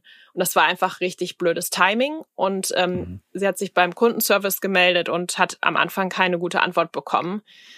Äh, leider. Und deswegen ist das so ein bisschen eskaliert. Und dann, hat, dann haben wir natürlich, wir hatten auch Berater, Krisenkommunikationsberater, die haben halt gesagt, auf keinen Fall irgendwas sagen und nicht reagieren und, und das runterspielen und so. Und dann hat irgendwann Brian gesagt, Quatsch. So, ich sage jetzt einfach, was ich denke und was ich fühle und wir äh, wir kompensieren die Gastgeberin, weil das für sie traumatisch ist. Und das war genau die richtige Antwort. Das war das Einzige, was der geholfen hat. Die wollte nur gehört werden. Ähm, und, und wir haben da ja auch einen Fehler gemacht oder dass was Schlimmes passiert. Und das waren immer wieder diese Momente, wo vielleicht Berater oder ähm, Anwälte oder irgendwer gesagt hat, das macht man aber so und so. Ähm, aber im Prinzip, wenn man einfach auf sich reinhört und das Richtige macht und vielleicht auch mit mit den Mitarbeitern, äh, denen zuhört oder den Gastgebern, dann, dann hatte Airbnb immer die richtige Antwort gefunden. Ich muss noch mal bei einer Sache, äh, übrigens Felix, äh, Props an dich, wie du die Kurve aus diesem äh, dunklen Thema bekommen hast oder aus diesem äh, wieder das ins Positive zu drehen. Ähm, und auch Props äh, an dich, äh, Kathi, wie, ähm, wie reflektiert äh, du das erzählst. Ich habe du hast mir mal einen Satz gesagt und äh, da wollte ich dich mal fragen und ich glaube, den hast du damals auf Airbnb bezogen und der ist bei mir hängen geblieben. Du hast gesagt, do things that don't scale. Ähm, und dass das ich meine zu erinnern, dass das die Airbnb-Gründer irgendwie befolgt haben, aber das ist doch ein Widerspruch an sich. Eigentlich muss man doch immer, wenn man so eine Company baut, und das, da interessiert mich deine Meinung, doch eigentlich etwas machen, was, was Geld, was skaliert. Kannst du das mal erklären, diesen Satz, wie du den meintest? Genau, ähm, also der kommt äh, nicht, nicht ganz von mir und auch nicht von Airbnb, ähm, sondern er kommt ursprünglich von Y Combinator. Und Y Combinator ist mhm. meiner Meinung nach der bekannteste, berühmteste und beste äh, auch heutzutage noch Accelerator oder Inkubator äh, weltweit, den es gibt. Mhm. Ähm, das heißt, es ist ein, eine Firma, die anderen, die, die hilft, andere Firmen aufzubauen. Ähm, und Do Things That Don't Scale, das hat äh, Paul Graham, also einer der Gründer, äh, immer gesagt. Ähm, und das bezieht sich jetzt mhm. nicht mhm. auf das ganze Leben eines Unternehmens, sondern vor allen Dingen auf die Frühphase. Ähm, und da geht es eben darum, Dinge richtig zu machen und auch eine gewisse Qualität äh, mit reinzubringen. Und das hat Airbnb sich immer, immer, immer auch zu Herzen genommen. Ähm, und dafür gab es viele. Beispiele. Und ein Beispiel war zum, war zum Beispiel, ähm, als Airbnb, als die Gründer in diesem Programm waren, ähm, in dem Y, Combinator Programm, das war ja äh, damals nur ähm, hier in San Francisco, aber damals der größte Markt für Airbnb war New York. Und da hat Paul Graham auch zu denen gesagt, was macht ihr denn hier? Ihr müsst nach New York fliegen und ihr müsst von Haustür zu Haustür gehen zu euren allerersten Kunden oder Gastgeber oder Menschen, die sich so halb angemeldet haben und ihr müsst die fragen, was die wollen. Was machen die für ein Feedback? Und nimmt eine Kamera mit und macht gescheite Fotos, weil die Fotos, die die selber machen, die sind nicht gut genug. Ähm, und natürlich, wenn du jetzt denkst, okay, Airbnb hat äh, Millionen von Inseraten heutzutage, das funktioniert natürlich nicht. Da können nicht äh, drei Leute und vor allen Dingen nicht die Gründer die Fotos selber machen. Mhm. Aber am Anfang war das einfach wichtig. Ähm, oder wenn, als wir von Markt zu Markt, von Land zu Land, als wir gegründet haben, da war es immer wichtig, dass wir kleine Meetups machen, indem wir die lokalen Gastgeber, die ersten Gastgeber, äh, getroffen haben und gedacht haben, oh wow, du bist, du bist Deutscher und das Airbnb ist im Moment nur auf Englisch und äh, wir ganz viele deutsche Zahlungsarten akzeptieren wir gar nicht. Und trotzdem äh, hast du dich ganz früh angemeldet und uns vertraut und du hast schon so und so viele Buchungen. Warum? Ja, und einfach versucht haben zu verstehen, wie tickt jetzt der deutsche Gastgeber und was braucht er noch von uns und und da einfach ganz nah dran zu sein und und das diese Loyalität hat dann ausgestrahlt und alles was wir da gelernt haben haben wir zurückgebracht ins Produkt und ich glaube das ist ganz ganz wichtig dass man nicht zu schnell denkt ähm, ist ja total egal wie das Feedback von den ersten zehn oder hundert Leuten ist wir machen jetzt einfach weiter sondern denen zuhören um es besser zu machen um dann wenn der Zeitpunkt gekommen ist beziehungsweise man nennt das hier mal Product Market Fit dann geht's auf einmal von alleine los. Ne? Ähm, und das war, war wirklich was, das wir bei Airbnb Do Things That Don't Scale, das haben wir immer hoch und runter gebetet. Sehr cool. Ja, erst, erst nochmal danke, Kathi, dass du uns da die ganzen Einblicke gibst. Und äh, ich könnte dir stundenlang zuhören und wir könnten auch, glaube ich, einen eigenen Podcast nur über das Thema Airbnb machen. Trotzdem, trotz der tollen Erlebnisse, die du hattest und auch trau traumatischen, eine Frage, warum hast du diesen tollen Job, ähm, also den ich total spannend finde, warum hast du den irgendwann an den Nagel gehängt und warum hast du aufgehört bei Airbnb? Ähm, also muss man sich ja noch mal ein bisschen ähm, reinversetzen. Also bei Airbnb hatte ich ja eine wahnsinnig tolle Zeit. Ich habe in, in Deutschland, sowohl in Hamburg als auch in Berlin, dann in den USA, New York und dann in San Francisco gearbeitet und auch immer wieder meine Rolle gewechselt. Ich glaube, so fast alle zwei Jahre wieder was Neues gemacht und am Ende mit äh, Brian und vielen meiner Kollegen, die auch von Anfang an bei Airbnb dabei waren, äh, die Entdeckung, also Airbnb Experiences, äh, aufgebaut. Ähm, was nochmal sich anfühlte wie ein Startup in einer inzwischen relativ groß gewordenen Firma. Ähm, und es war super spannend, aber auch natürlich wieder wahnsinnig intensiv. Ähm, wir wollten die Entdeckung in zwölf Märkten weltweit launchen ähm, und haben das dann auch auf einer Gastgeberkonferenz in LA gemacht und sind dann von den 12 auf 50, auf 100, auf 200, 500 Städte ähm, weitergewachsen. Und dann, was natürlich toll war, ähm, aber für mich wurde das dann wieder anonymer und ich hatte so das Gefühl, okay, was kommt jetzt? Ähm, weil ich persönlich diese Anfangsphase, die Gründungsphase immer am spannendsten finde.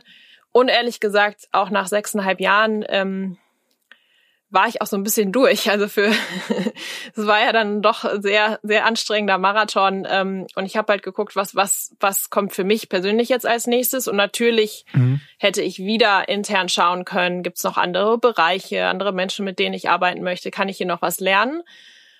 Aber man muss ja auch mal denken, ich wollte ja damals gar nicht zu Airbnb, also 2011, sondern wollte ja was eigenes gründen. Ähm, und mhm. dann hat sich das Airbnb-Ding für mich so ein bisschen verselbstständigt. Und den Gedanken hatte ich dann wieder. Ich sage, wenn ich was gründe, dann eigentlich ja gestern, aber äh, das nächstbeste ist ja dann heute. Und ich, ich muss hier mal raus. Ich muss erstens erstmal eine Pause machen und zweitens, ähm, wenn ich was gründen möchte, dann, dann eigentlich jetzt. Ähm, und man soll ja auch so ein bisschen gehen, wenn es am schönsten ist. Und dann äh, alles so zusammengenommen habe ich gesagt, okay, dann äh, ist für mich jetzt der Zeitpunkt gekommen. Zwei Fragen noch dazu. Du hast eben von einem Inner Circle gesprochen oder von einem Core. Ich glaube, Core hast du es genannt. Und ähm, äh, also das sind natürlich die Gründer und das ist der CEO, der, der Brian Chesky. Hast du dich oder zählst du dich da auch zu diesem Core? Ja, als ich damals, ja, also damals, als ich war, ich war ja einer der ersten Mitarbeiter äh, bei Airbnb und eben auch eine, die dann nicht ein Jahr später wieder gegangen ist, sondern die wirklich diese mhm. Achterbahnfahrt mitgemacht hat. Und das waren wirklich nur, nur relativ wenige von uns, ähm, die das quasi so gemacht haben.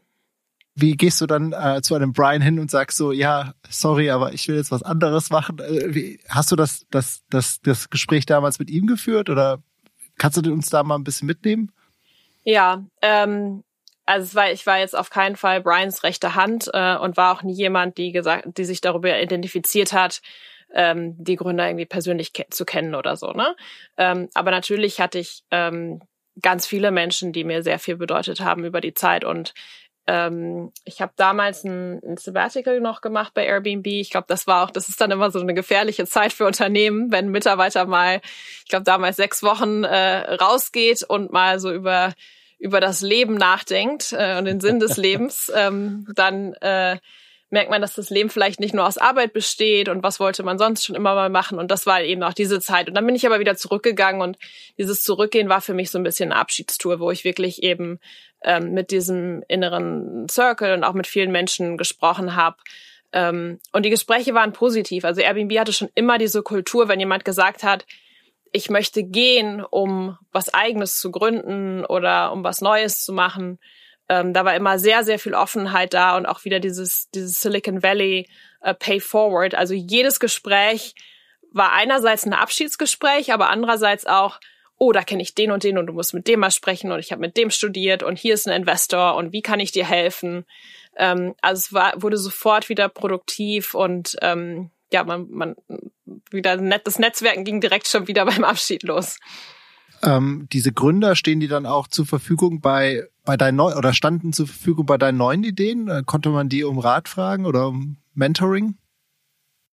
Ähm, ja, hätte ich vielleicht mehr nutzen sollen, machen sollen. Ähm, oder beim nächsten Mal ist jetzt auch nicht so, dass, dass äh, wenn ich jetzt äh, irgendwann in einem Jahr oder so die zündende Idee habe, dann stehen mir die Tür natürlich äh, also auch weiterhin offen. Ne? Also das ist jetzt kein Problem. Ähm, ich habe, ich glaube, ein Fehler, den ich bei meiner Gründung so ein bisschen gemacht habe, war so ein bisschen das Gefühl, ähm, ich mache das jetzt irgendwie alles alleine, äh, weil ich einerseits weiß, wie es geht, aber auch andererseits, weil ich da niemanden nerven will oder so. Ähm, mhm. Und ich glaube, da hätte ich, das hätte ich alles ein bisschen langsamer machen sollen und mir von den richtigen, also von den Leuten, die es am besten können, und dazu gehören eben auch die Gründer und andere, äh, mehr Rat einholen sollen. Und dann wäre es vielleicht in eine andere Richtung gegangen.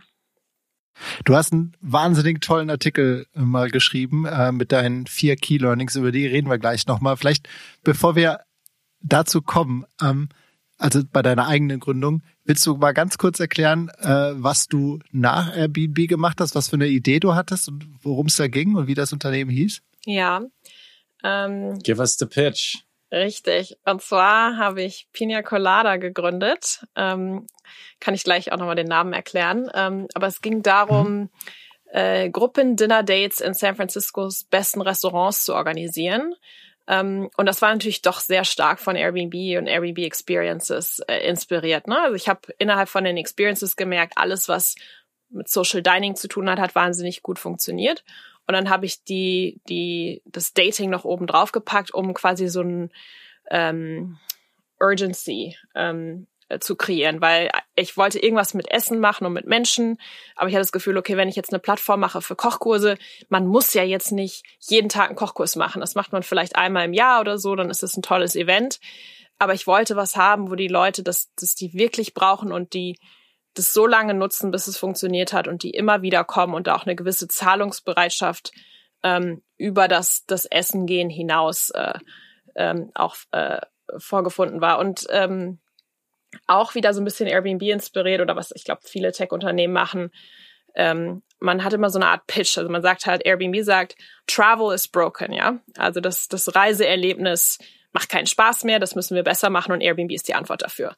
Und bei mir war es eben Online-Dating is broken, ja. Also gerade was ich ah, okay. in meinem Freundeskreis gesehen habe, ähm, viele meiner Freundinnen über 30 hatten einfach ganz schreckliche Dating-Erlebnisse mit den ganzen Apps. Also Tinder und Bumble und Hinge und, und Happen und was es da alles so gab. Und da gab es ja echt Horror-Stories. Also teilweise gibt es ja auch Comedy-Shows, wo nur über Dating gesprochen wird. Ähm, und dann ist ja okay, ich bin ja auch kein Techie. Wenn ich jetzt sage, Online-Dating ist broken, dann kann ich ja wieder dieses ähm, in Real-Life-Movement mitnehmen. Also dass Menschen sich wieder im echten Leben kennenlernen wollen. Ähm, aber vor allen Dingen in Städten wie San Francisco gar nicht mehr wissen, wie das geht, ja äh, weil sie ja immer nur vor ihrem Computer oder ihrem Handy kleben, man ja jetzt nicht auf Leute irgendwie zugeht und die anquatscht, also zumindest hier in San Francisco nicht, weil alle so ein bisschen nerdy sind und auch ein bisschen unsicher. ähm, und da braucht's eben Pina Colada, um die Leute wieder zurückzubringen. Und dann habe ich das eben mit gutem Essen äh, und, und sehr, sehr guten äh, Partnerrestaurants verbunden und diese Gruppenkomponente reingebracht, um einerseits die Chancen zu erhöhen, dass man jemanden kennenlernt und es auch ein bisschen mehr casual zu machen, also ein bisschen lockerer, ähm, so dass eben auch es geht nicht darum, okay, finde ich jetzt den einen Partner oder nicht. Man kann ja zum Beispiel, und das ist auch ganz oft passiert, jemanden finden, mit dem man dann am Wochenende Rennrad fahren geht äh, oder neuen Mitbewohner, so quasi als ein Nebenprodukt, dass man sagt, okay, bei meinem ersten Pina Colada Dinner hat es zwar nicht sofort gefunkt, äh, mhm. ich heirate jetzt nicht morgen und kriege äh, Kinder übermorgen, aber ich hatte einen sehr, sehr guten Abend, gute Unterhaltung und habe irgendwie doch Leute, Bekannte mitgenommen, die mich in meinem Leben noch länger begleiten. Das klingt absolut schlüssig. Hast du denn aus den anderthalb Jahren äh, diese Geschichten auch mitgenommen? Gibt es Menschen, die du verheiratet hast?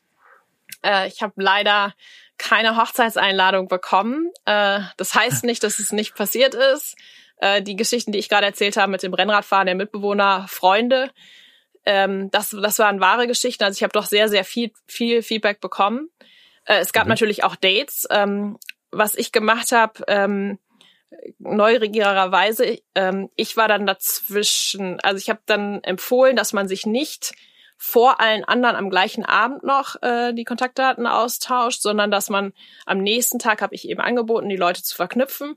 Und dann konnte nämlich auch, wenn jetzt äh, der Felix gesagt hat, ich möchte jetzt von allen Mädels die Telefonnummer haben, dann habe ich eben alle Mädels erstmal gefragt, möchtest du jetzt wirklich dem Felix deine Telefonnummer geben? Hast ähm, das auch du gemacht? Ich war dazwischen, habe das auch gemacht, wow. so dass mir okay. jemand auch sagen könnte, nee, möchte ich nicht. Ähm, oder vielleicht auch du mir einfach sagen könntest, du möchtest von allen dreien und vielleicht hast du auch alle drei bekommen. Das hättest du aber nicht vor allen anderen gemacht, da hättest du dich ja so ein bisschen mhm. entscheiden müssen. Ähm, also so gesehen war ich immer schon sehr nah da dran und wusste, wie viele Verknüpfungen gab's, wie viele Kontaktdaten äh, wurden ausgetauscht ähm, und, und wusste bei einigen, am Anfang waren ja auch viele meiner Freunde und Bekannte, waren ja auch die ganzen Versuchskaninchen. Äh, da habe hab ich dann mhm. doch immer ein bisschen mitbekommen, äh, gab's ein erstes Date, gab's ein zweites wow. Date.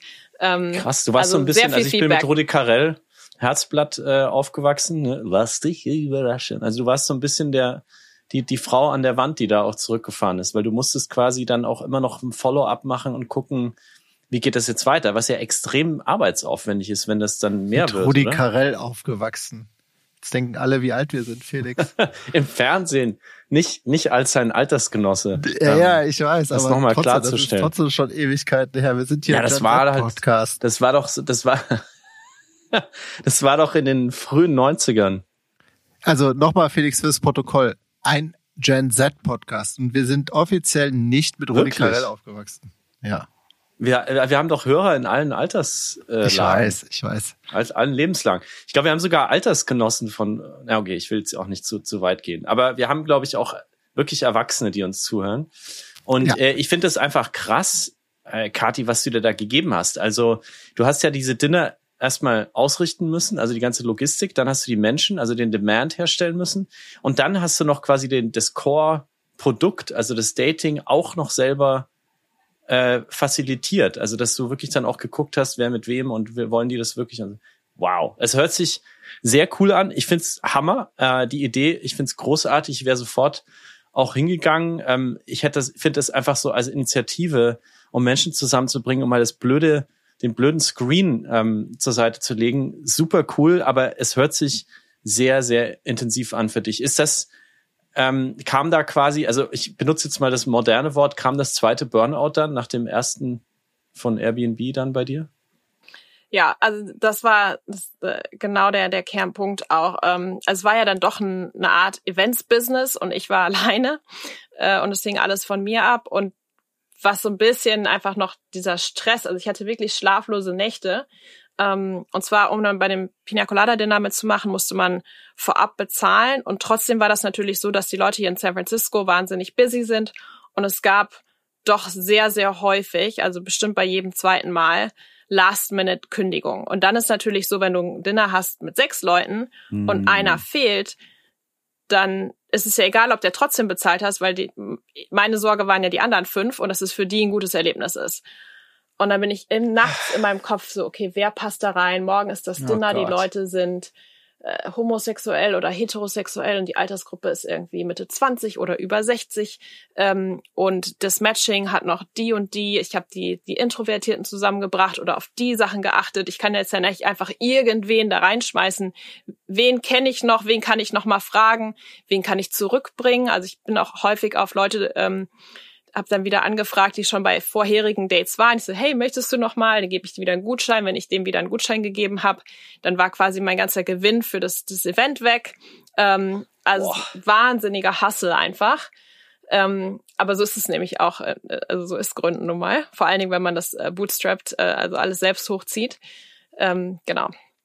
Das hört sich so an, als ob du das wirklich äh, alles selber organisiert hast. Es gab jetzt noch keine Plattform, die dir bestimmte Buchungs Möglichkeiten, Buchungsoptionen abgenommen hat. Also hat es oder hast du da schon was entwickelt und gebaut, was, was sich so, was dir ein bisschen eine helfende Hand war? Also ich bin wirklich kein Techie, aber ich habe dann äh, doch, äh, das geht ja heutzutage alles mit mit WordPress, mir eine Webseite zusammengebaut und am Anfang hatte ich ein Google-Form da drin, über das man sich anmelden konnte. Und dann hatte ich eine Schnittstelle mit PayPal. Also es gibt ja so ein paar Sachen, die kann man auch als Nicht-Techie sich selbst zusammenschustern.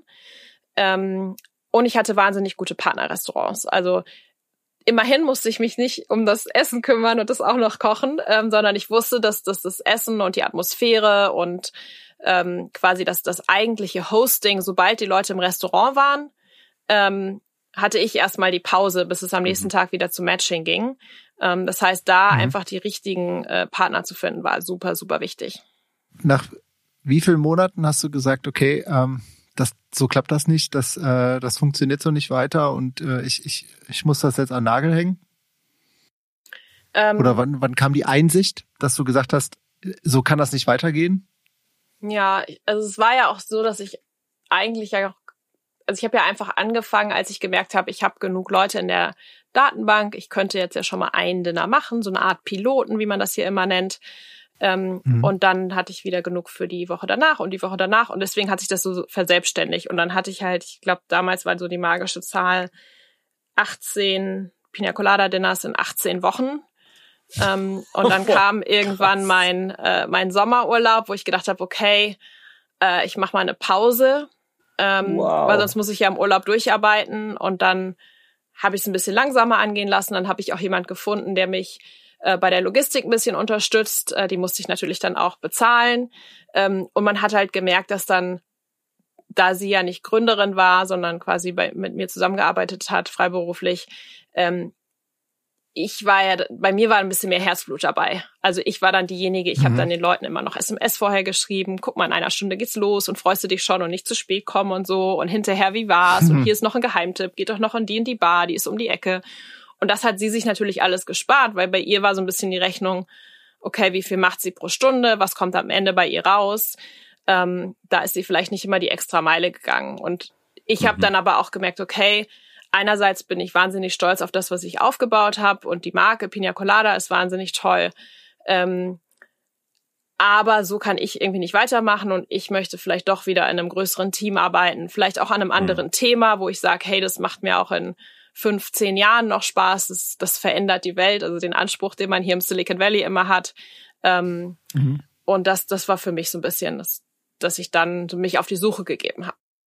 Ich muss ja, also ich wollte dir jetzt einfach mal ein riesen Kompliment rüber schicken. Ähm, ich finde deine Reise so beeindruckend und du hast dich wirklich durchgeboxt. Erst, erst in diesem Wahnsinnsding, wie bringe ich ein amerikanisches Startup nach Deutschland, was, was ja eigentlich an sich schon so eine Mission Impossible ist, wo, wo viele sagen würden, Gottes Willen, lass mich damit in Ruhe. Dann hast du, bist du für diese Firma in diese USA gekommen, ähm, hast dich da durchgeboxt und bist dann in diesem Silicon Valley auch noch das vielleicht größte Problem überhaupt angegangen, nämlich dass die Leute dort ähm, wahrscheinlich auch gendermäßig nicht besonders ausbalanciert sind und sich irgendwie nicht treffen, weil alle auf ihrem Phone kleben. Also du packst wirklich gerne so die ganz großen ähm, Dinge an und sagst, I'm Cardi and I can, I can fix this. Und eine Sache, die, über die wir noch gar nicht gesprochen haben, ist ja, dass du in einem kompletten Männerpool sitzt. Also wir haben, werden in Kürze ähm, mit Sabrina Kessler hier im Podcast sprechen, die die einzige weibliche Wall Street Korrespondentin ist und fast die einzige Frau, die äh, tatsächlich jeden Tag auf dem Parkett steht hier in New York. Du bist ja auch irgendwie ganz oft die einzige, oder? Also kannst du uns kurz, äh, kurz das mal beschreiben, bevor wir zu dem kommen, was du jetzt tust? Wie ist das eigentlich als Frau im Silicon Valley zu leben? Als deutsche Frau? Wie, was, was passiert einem da, was einem wahrscheinlich als Mann sowieso überhaupt schon mal gar nicht passiert. Wie, wie ist das? Ja, ähm, genau, also die, die Gründerszene ist ja äh, ähnlich hier im Silicon Valley wie auch leider natürlich in Deutschland überall ähm, sehr männlich geprägt.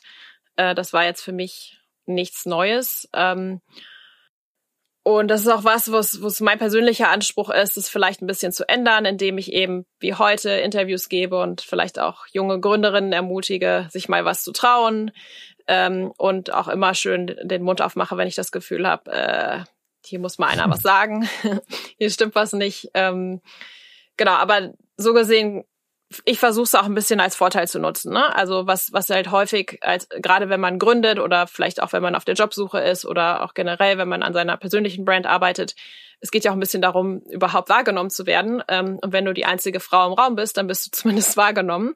Ähm, und das kann man auch oft doof finden, mhm. aber ich versuche dann auch immer aus jedem Problem irgendwie den Vorteil zu ziehen oder, oder was, was daraus zu machen. Um, und wenn man sich dann eben nicht einschüchtern lässt, und ich glaube, das habe ich irgendwie habe ich die guten Gene in die Wiege gelegt bekommen. Ähm, dann denkt man sich, okay, wenn der das kann, kann ich das auch. Ähm, und eben da das Beste draus zu machen. Bist du ein richtiger Problem Solver? Ist das eigentlich was, was in deiner Familie öfter auftaucht? Also sind deine Eltern oder eventuelle Geschwister, Verwandte, sind da irgendwie Problem Solver oder UnternehmerInnen? Äh, leider nicht. Also meine, ich komme eher aus der klassischen Lehrerfamilie. Ähm, ähm, aber vielleicht liegt es auch daran, ähm, um eben auch mal, also irgendwie schwimme ich gerne gegen den Strom. Ähm, ich habe zwar auch Lehramt studiert, aber nie wirklich mit dem Ziel, wirklich in der Schule zu stehen äh, für den Rest meines Lebens. Ähm, und deswegen, glaube ich, kommt es auch so ein bisschen, also einerseits wollte ich immer was anderes machen, äh, immer ein bisschen rebellieren, äh, in die USA auswandern, was gründen, äh, kein Referendariat machen. Ähm, und, und das kommt so ein bisschen daher. Und dann eben aber eben auch die Communities. Ne? Also ich hatte damals ähm, sowohl in Münster war ich Teil von dem Symposium Ökonomikum, also habe äh, mich viel mit den BWLern aufgehalten und da war ein Gründer dabei. Dann hatte ich ein Stipendium von der Naumann Stiftung, das heißt auch sehr, sehr männerlastig, aber viele dabei, die eben auch äh, gegründet haben oder so gedacht haben, sich was getraut haben. Mhm. Ähm, die Auslandsaufenthalte haben geholfen. Bei Airbnb am Anfang, auch in Deutschland, sehr männerlastig. Ähm, aber ich war eben ein Teil von diesem Team ähm, und wurde da auch respektiert. Ähm, also das hat natürlich total viel geholfen. Mhm, mhm. Aber du bist ja in einer, in einer, Umgebung, um das noch ganz kurz äh, abzuschließen, dieses Thema. Du bist in einer Umgebung, die ja völlig dysfunktional ist. Also wenn es jetzt um Pay Gap, Gender Equality geht, ist das Silicon Valley doch ein Witz, oder? Also da müssen wir noch nicht drum um heißen Brei rumreden. Du hast jetzt gesagt, du ziehst für dich das Beste raus. Aber wirkliche Fortschritte lassen da schon noch auf sich warten, oder? Auf jeden Fall. Ich glaube, das ist aber in anderen Industrien äh, nicht besser ist. Also der Pay Gap bezieht sich ja auf das ganze Land, beziehungsweise gibt es in Deutschland natürlich auch. Ähm, also jedes Jahr am 8. März ist es, glaube ich, der Internationale Weltfrauentag, äh, wird immer berechnet, äh, wie viel länger quasi eine Frau arbeiten muss, um den, die gleiche Bezahlung mhm. zu bekommen wie ein Mann. Und dann versucht man das ein bisschen auszugleichen mit, okay, Ausbildung und so weiter und unterschiedliche Rollen und trotzdem kommt am Ende eben raus, dass Frauen unterbezahlt sind. Hier in den USA äh, guckt man so ein bisschen nach ähm, Intersektionalität, also äh, schwarze Frauen, äh, homosexuelle Frauen, Behinderte, like, also je mehr Minderheitsfaktoren man hat, desto weniger ähm, gleichgestellt wird man bezahlt. Ähm, und das ist auf jeden mhm. Fall ein Punkt. Ich, ich sehe eher den Vorteil beim Silicon Valley. Natürlich ist das hier auch so oder noch so, aber wir legen wenigstens den Finger auf die Wunde, wir messen das, wir äh, geben äh, jedes Jahr einen Report raus und gucken, hat sich das verbessert? Warum nicht? Ähm, es gibt jetzt äh, einige erste Investoren, die sagen, wir machen einen Fund auf, der ist nur für Frauen oder der ist nur für, für Black ähm, Founders oder so. Ähm, also hier passiert ein bisschen was, dass das nicht über Nacht geht, äh, hat sich gezeigt. Und leider hat sich auch gezeigt, dass gerade in der Pandemie viele dieser Initiativen die ersten sind, die wieder unter den Tisch fallen. Verstehe. Ja, es hat ja auch in der statistisch jetzt, um mal die Emotionen kurz rauszulassen, in der Pandemie nachweislich ähm, den weiblichen Teil der Bevölkerung viel krasser getroffen, was den Arbeitsmarkt angeht, weil eben das Caretaking, weil die Finanzen, weil die Gesamtlage in der westlichen Welt immer noch so ist, wie sie ist. Und es ist so bitter, weil es halt durch die ganzen, wie du gerade auch gesagt hast, anderen Probleme, die es jetzt aktuell gibt, das gar nicht so viel diskutiert wird. Das wird mehr so als Fakt hingenommen. Man wird so ein bisschen äh, taub vielleicht oder oder oder unempfindlich. Aber äh, wir haben, wir sind heute auf Zoom zusammen. Normalerweise benutzen wir eine andere Plattform. Und Olli hat Zoom für sich entdeckt und Olli hebt virtuell die Hand. Ich kann ihn hier sehen. Seine Hand ist oben. Es Olli, gibt keine andere Möglichkeit, um dich zu unterbrechen.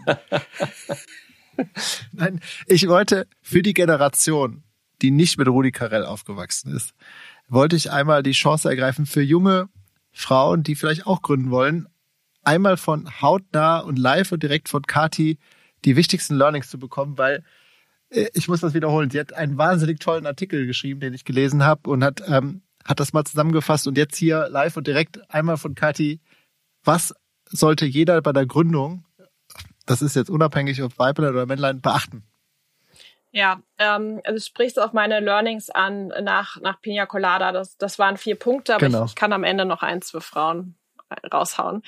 Ähm, ja, also, gerne. Und die sind natürlich, das sind meine Learnings. Das muss auch nicht für jeden Menschen gleich sein, aber vielleicht steckt da doch ein bisschen was Wahres drin. Ähm, also ein, ein Punkt, und der war mir auch irgendwie klar, aber das habe ich ignoriert, ist, dass es wahnsinnig hart ist, äh, ganz alleine zu gründen. Ähm, und das ist nicht nur hart, wenn Sachen schiefgehen und mal langsam laufen, das ist auch total doof und langweilig, wenn Sachen gut funktionieren, weil irgendwie gar keiner da ist, der sich mit einem freut. Und beim Gründen, also sieht es ja auch, wenn, wenn man zusammen Podcast macht oder ob man Unternehmen gründet oder was man auch immer gründet. Also es ist schon schön, im Team zu gründen. Ähm, das habe ich auch erst versucht, aber hier im Silicon Valley ist es halt so, dass, dass jeder auch irgendwie seine eigene Idee hat und da habe ich, glaube ich, dem nicht eine Chance gegeben, ähm, lang genug jemanden zu finden oder mich jemand anders anzuschließen. Also Solo gründen würde ich auf keinen Fall nochmal machen. Ähm, dann habe ich ganz oft hier im Podcast diese Pay-Forward-Kultur angesprochen. Also es ist wirklich so, dass die Menschen einen hier helfen wollen. Und ich habe auch sehr viel Hilfe bekommen für Pina Colada. Aber ich glaube, ich hätte noch mehr Hilfe suchen müssen oder annehmen müssen. Also ich, ich habe zum Beispiel gesagt, ich möchte keine Investoren haben oder ich weiß schon so viel über Gründen von Airbnb und von davor, dass ich nicht nochmal ähm, zu einem Accelerator gehen muss. Aber es ist einfach Quatsch, weil hätte ich das gemacht, dann hätte ich noch viel mehr Ressourcen bekommen und hätte auch von, wäre einfach von anderen Gründern umgeben gewesen. Ähm, und viele Dinge wären einfach schneller und leichter gefallen oder ich hätte auch schneller gemerkt, dass die Idee vielleicht nichts für mich ist. Ähm, also ich glaube, da einfach viel mehr Hilfe anzunehmen. Manchmal fand ich es ein bisschen komisch, unangenehm zu sagen, okay, wieso Freunde und dann arbeiten die für mich umsonst, weil ich habe ja gar kein Geld, dass ich die bezahlen kann. Also ich stand mir da oft selbst im Weg. Deswegen einfach als Gründer muss man da, glaube ich, so ein bisschen ähm, furchtlos so sein und jede Hilfe einfach annehmen. Ähm, und die Leute sagen einem schon nein, wenn man, wenn man ihnen äh, nicht nur den kleinen Finger, sondern den ganzen Arm ausreißt. Ähm, dann, glaube ich, ein Learning, ähm, was ich gut gemacht habe, aber was trotzdem total wichtig ist äh, und was ich auch von Airbnb gelernt habe, ist einfach auf die Nutzer zu hören. Ähm, ich sehe das manchmal bei vielleicht eher introvertierten Gründern, ähm, teilweise auch männlichen Gründern oder Techie-Gründern, die arbeiten ganz gerne an ihrem Produkt, aber die gehen nicht auf die Straße und die gehen nicht zu ihren Nutzern. Und ich habe halt wirklich immer, dadurch, dass ich eben das Matching selbst gemacht habe am nächsten Tag bei Pina Colada, habe ich dann immer noch ähm, ja, eine gute Handvoll Feedback-Fragen auch noch. Also quasi, mit wen möchtest du gerne kennenlernen, welche Telefonnummer möchtest du haben? Und wie, wie hat dir das Essen gefallen, wie hat dir das Matching gefallen, wie hat dir das und das gefallen? Und habe das dann wieder in mein Produkt genommen und habe eben auch die Leute, ähm, habe immer wieder das Gespräch zu den Nutzern ähm, meines Produktes äh, gesucht. Und das ist das ist super super wichtig. Und dann, ich glaube, das ist immer diese diese Burnout-Falle. Ähm, eine Gründung ist ein Marathon und kein Sprint und das, wenn man wirklich jeden Tag daran arbeitet und dann noch am Wochenende und dann noch eine Nachtschicht macht, dann ja, dann läuft es einfach zwangsläufig auf so eine Art Burnout hinaus. Dann macht es einem irgendwann keinen Spaß mehr. Dann hat man eben diese schlaflose Nacht, wo man über die Nutzer da äh, nachdenkt oder über den über den nächsten Tag und was dann passiert und gar keinen Abstand mehr und das ist überhaupt nicht gesund. Eigentlich, wenn man gründet, möchte man ja langfristig, ähm, also hoffentlich an an seinem eigenen Unternehmen auch arbeiten. Und ich glaube, da hilft es vielleicht auch nicht alleine zu sein oder wirklich immer wieder daran zu denken, okay, ich brauche mal einen Urlaub, ich brauche mal einen Abstand, ich brauche mal ein Wochenende, ich brauche mal einen Abend frei, ähm, weil die Gründung und das Unternehmen, das Problem ist auf jeden Fall am nächsten Tag auch noch da. Hm. Und noch ein Wort, Kati, du wolltest noch was sagen zu den GründerInnen. Was tippst du, weil welche Tipps hast du ganz speziell ja für Frauen, die gerne gründen möchten und vielleicht auch das gerne im Silicon Valley tun möchten und sich vielleicht nicht trauen, vielleicht gar nicht wissen, wie man da rüberkommt. Was rätst du? Ja, genau, das ist eigentlich ähm, vielleicht auch nicht nur für Frauen, aber gerne auch für Frauen äh, äh, war, äh, kommt rüber hier in Silicon Valley. Ähm, zumindest für eine kurze Zeit, um euch einfach inspirieren zu lassen. Also es ist wirklich wichtig, von Leuten umgeben zu sein, die eben diesen Gründerspirit leben äh, die Leute, die das alles in Frage stellen, die gibt's zu Hause auch noch. Mit denen kann man sich später wieder auseinandersetzen. Aber um einfach infiziert zu werden, äh, kommt rüber. Was ich ganz oft höre von, von jungen äh, potenziellen Gründerinnen, soll ich erst noch mein Studium fertig machen? Soll ich nicht noch erst einen Master machen? Nein, nein, nein. Je jünger, desto besser.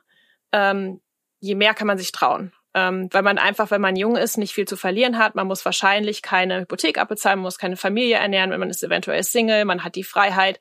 Was ist denn das Schlimmste, was passieren kann? Das Schlimmste war für mich und es geht vermutlich ähm, einigen anderen in Deutschland auch so. Das Schlimmste ist, man zieht wieder in sein Kinderzimmer bei seinen Eltern ein und dann äh, macht man sich eben, wenn das mit der Gründung nichts mhm. geklappt hat, wieder auf die Jobsuche.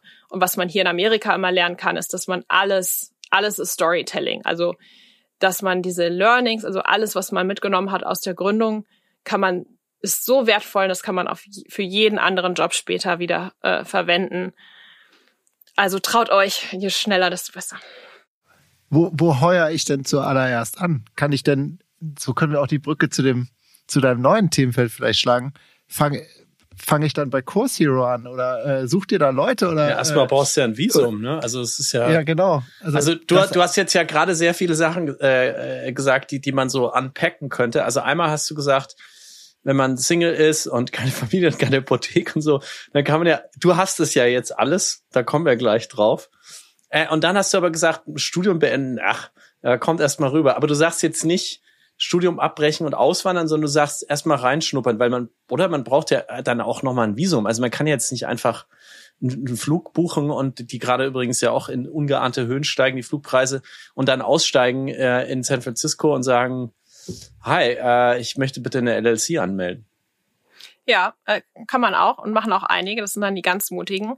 Ähm, aber auch bevor ich meine Green Card gewonnen hatte, war ich ja auch in den USA und auch international unterwegs. Also es ist ja ganz das einfachste Visum, was man bekommt, bekommt man als Student. Wenn man die Wahl hat, studiere ich in Deutschland mhm. oder im Ausland, Verstehe. zum Beispiel im Silicon Valley. Hey, studiere im Silicon Valley. Ähm, wenn mhm. du in Deutschland schon studierst, mach ein Auslandssemester hier, äh, mach ein Praktikum hier ähm, und oder mach ein Aufbaustudium. Also viele schreiben sich dann nochmal mhm. hier ein und machen irgendein Studium mal so nebenbei, nutzen aber die Zeit eigentlich zum Netzwerken, nehmen vielleicht schon mal bei einem Accelerator-Programm teil. Es gibt hier ganz, ganz viele deutsche Unternehmen, ähm, die, die was mit dem, den Universitäten, den deutschen Namen äh, anfangen können, die sagen, oh wow, Uni Mannheim oder München, toll, schon mal gehört oder äh, Praktikum bei Mercedes, das sagt mir was, ähm, dann komm doch mal her. Ähm, also wirklich ah, okay. diese Communities suchen und die Kontakte ähm, es gibt Super immer, Tipp. es gibt immer eine Tür. Erstmal die, den, die erste nehmen und dann die zweite und vor Ort geht's dann einfach weiter. Jetzt kommen wir aber auf den zweiten, auf den ersten Teil von dem, was du gesagt hast, was Olli gemeint hat. Du hast nämlich gesagt, ja, wenn man Single ist und keine Verantwortung, keine Hypothek und so. Das ist quasi alles aufgezählt, was du jetzt hast an Verantwortung. Wenn ihr das alles nicht habt, kommt einfach her. Du hast das jetzt alles. Du hast uns am Anfang erzählt, dass du in der Pandemie sogar das alles ähm, quasi klar gemacht hast, Kind bekommen, Haus gekauft ähm, und so weiter. Und, und äh, also auch dafür größten, allergrößten Respekt. Aber nur hast du das alles und Olli hat es kurz angesprochen, du bist bei Course Hero äh, jetzt als wieder Employee, ähm, also nicht Gründerin, sondern du bist Teil eines größeren, einer größeren Organisation. Was, ma was machst du da eigentlich? Weil dein LinkedIn-Jobtitel Director of Growth, der klingt zwar großartig, aber da weiß man ähm, als Rudi Carell-Generation nicht, was das ist. Und ähm, äh, bist du, warum bist du dort? Ja, ähm, genau, äh, Director of Growth and Campus Operations. Äh, wahnsinnig langer Titel, keiner versteht, worum mhm. geht's hier eigentlich. Ähm, um das mal runterzubrechen, ich leite Teams, äh, die wiederum ähm, Studenten managen, die für uns Werbung auf ihrem Unicampus machen. Ähm, und zwar genau gezielt an den Universitäten, wo Course Hero noch nicht so viel äh, wir, wir sind eine Plattform für Studiemitschriften, also noch nicht so viele Mitschriften auf der Plattform haben, gezielt an diesen Universitäten. Äh, das nennt man Studiemitschriften, das bitte noch kurz erklären. Ja, äh, also wir sind quasi das das YouTube oder die Plattform für die Mitschriften aus der Vorlesung oder die Hausaufgaben. Ähm, alles, was man zum Studieren braucht, mit dem man lernt, äh, was man sich so aufschreibt, was man sich vielleicht in unserer Generation auf einen Kopierer gelegt hat. Ähm, das gibt's jetzt bei uns online. Olli, hast du das, hast du Course Hero schon benutzt? Nee, Course Hero nicht, weil ich. Aber ähm, ich, ich kann mir das Modell sehr, sehr gut vorstellen. Das ist doch auch so, so ein Stück weit, also man, man ist ja früher, ist man dann zu dem Studentenzimmer gegangen und hat sich da die Mitschriften von den älteren Semestern geholt, von dem Felix oder so, hat man die dann geholt. ja. Äh, und der hatte sie aber nicht. Hat die dann, ja, und hat die dann äh, weiterverteilt an die jüngere mhm. Generation. Mhm. So haben die sich, aber jetzt ist das alles digital. Und ähm, seid ihr denn auch an deutschen, an deutschen Hochschulen?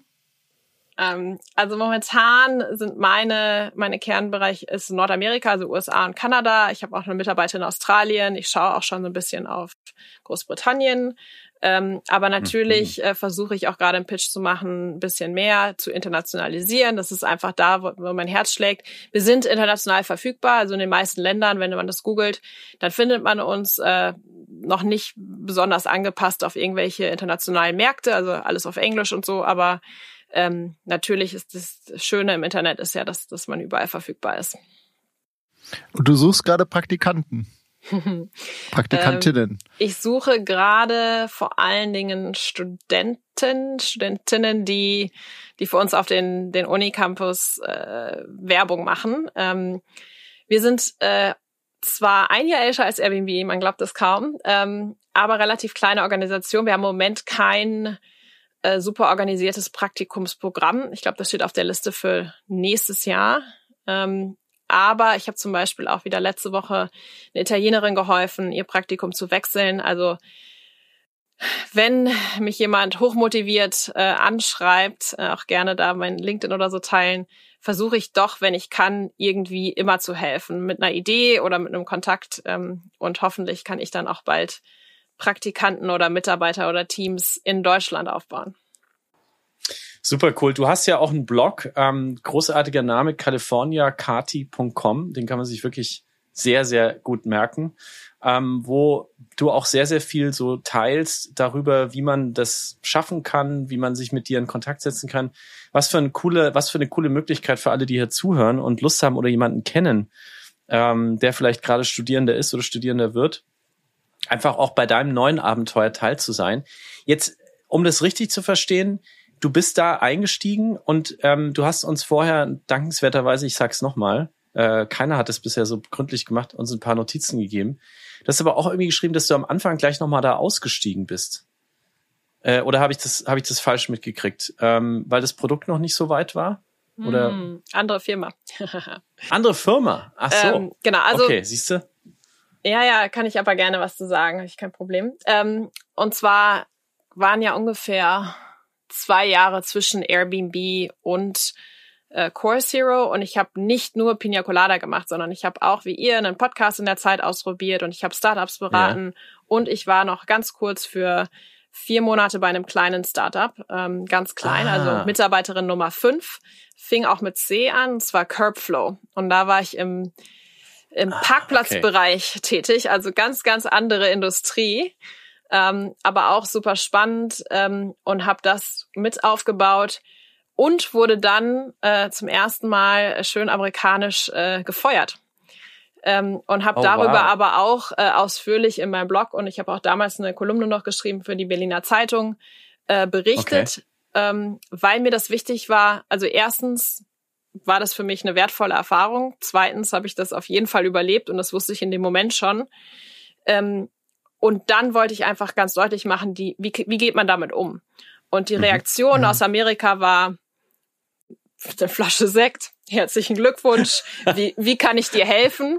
Und die Reaktionen aus Deutschland waren, oh Gott, oh Gott, ziehst du jetzt wieder nach Hause zurück? Ist das Hä? Wo soll denn, wo soll denn, also mein Zuhause ist ja San Francisco. Ja. Ähm, aber gleich wieder dieses sehr besorgniserregende Denken, oh nein, oh nein, das ist ja ganz schlimm. Für mich war das eigentlich, hey, besser jetzt raus als später. Ich habe mhm. noch nicht so viel mhm. investiert. Ähm, ich war auch gerade auf der Kippe mhm. und wollte eigentlich Familienplanung machen. Das war auch einfach nicht das richtige Umfeld für mich. Und dann habe ich eben Core Zero gefunden, was für mich zu dem Zeitpunkt Verstehe. einfach viel besserer Platz war. Also für mich eigentlich die Chance zu gucken, hey, wo will ich die nächsten Jahre verbringen? Was passt besser zu mir? Ähm, trotzdem wertvolle Erfahrung. Also ich habe da sehr, sehr viel gelernt von dem CEO, mit dem ich gearbeitet habe. Bevor ähm, wir, bevor ja. wir zumachen, hier heute äh, mit, mit der Abschlussfrage, ne, nimmst du uns noch einmal bitte mit, weil ich glaube, das ist wirklich auch was, was man, ja, was, was nicht so viele unserer Gäste ähm, so erzählen können wie du. Wie funktioniert ein amerikanisches Kündigungsgespräch? Okay. Ähm, also, ähm, es war ein Freitag, ich glaube um drei, und ähm, da schrieb mir auf einmal äh, Ali, der CEO, kommst du mal bitte in, in den und den äh, Konferenzraum, wir waren in einem oh, WeWork nee. und bring bitte deinen Laptop mit.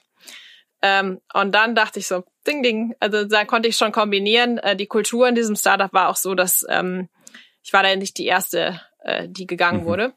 Ähm, und dann saß eben äh, der, der CEO da und auch unsere Anwältin. Und dann ging das eigentlich relativ kurz und schmerzlos. Und es war auch, es war auch kurz und schmerzlos, äh, es war ihm unangenehm. Äh, er hat betont, dass es nichts mit meiner Arbeit zu tun hat, dass es nichts persönlich ist, äh, dass ob er mir irgendwie helfen kann, ich soll mich jederzeit wieder melden. Es liegt am Produkt, mhm. es ist noch nicht so weit. Mein Job war, das Produkt einen Markt nach dem anderen zu launchen. Ähm, und sowohl die Hardware als auch die Software war einfach noch nicht so weit, ähm, so dass ich quasi nichts, nicht so viel zu tun hatte oder nicht in dem Tempo, äh, wie man mich gebraucht hat. Ich war eine der teuersten Mitarbeiterinnen, weil ich sehr, sehr gut verhandelt habe und ich glaube, er hat einfach Investorendruck bekommen und musste da eine Entscheidung treffen. Verstehe.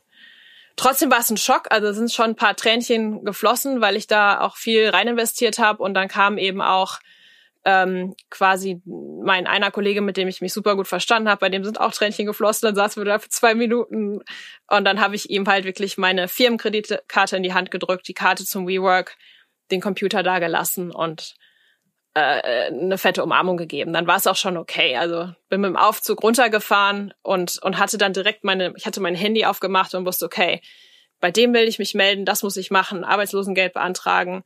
Ähm, ich hatte, glaube ich, direkt zehn Punkte, wo ich gedacht habe, okay, das gehe ich jetzt an. So what? Wow. Sofort wieder im Problem-Solving-Modus, aber um das zwischen den Kulturen nochmal festzuhalten, wenn der Chef sagt, komm im Laptop ins Büro, also, ne, also ich glaube, in vielen Kulturen würde man sagen, ach cool, anscheinend will er irgendwas Wichtiges besprechen. Du wusstest sofort, das könnte sein, dass das mein letzter Gang ins Büro ist und den Laptop muss ich mitnehmen, weil der Firmeneigentum ist und ich den danach eigentlich gar nicht mehr öffnen darf. Ne? Also man wird dann auch sofort quasi gekappt, aus den E-Mails rausgeschmissen und so weiter.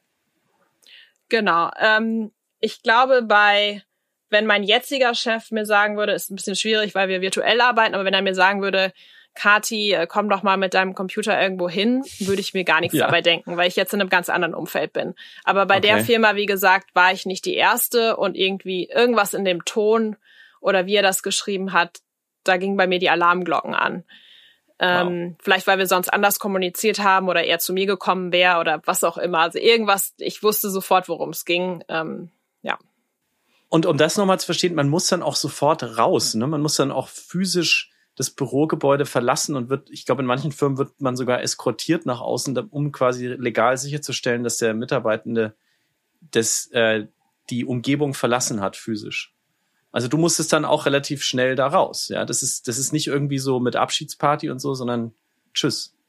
Genau, also ich hatte mich schon, ähm, also wie gesagt, mein Lieblingskollege kam dann auch noch rein, weil ihm es halt wichtig war, mir Tschüss zu sagen und, und mir natürlich das auch wichtig war.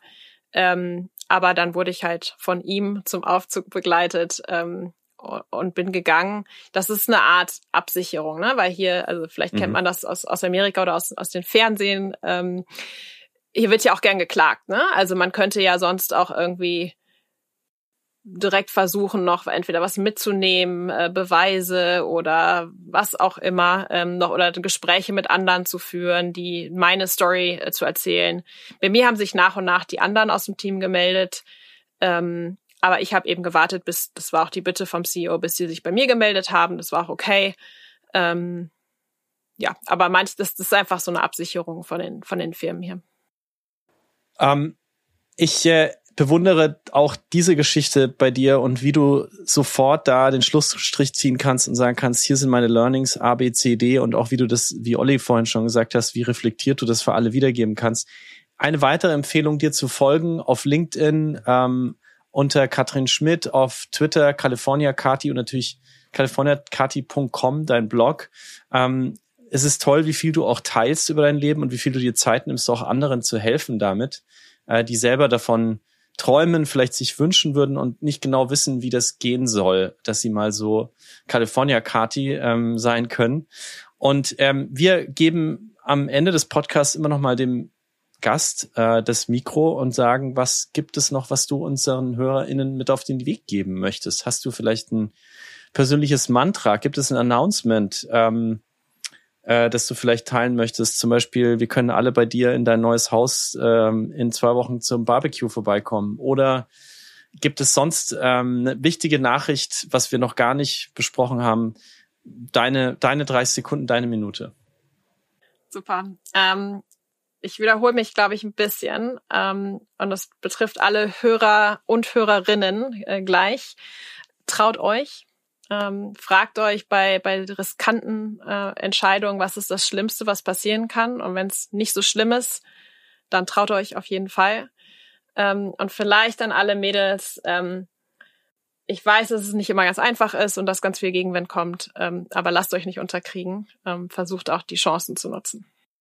Sagt Kati Schmidt aus San Francisco.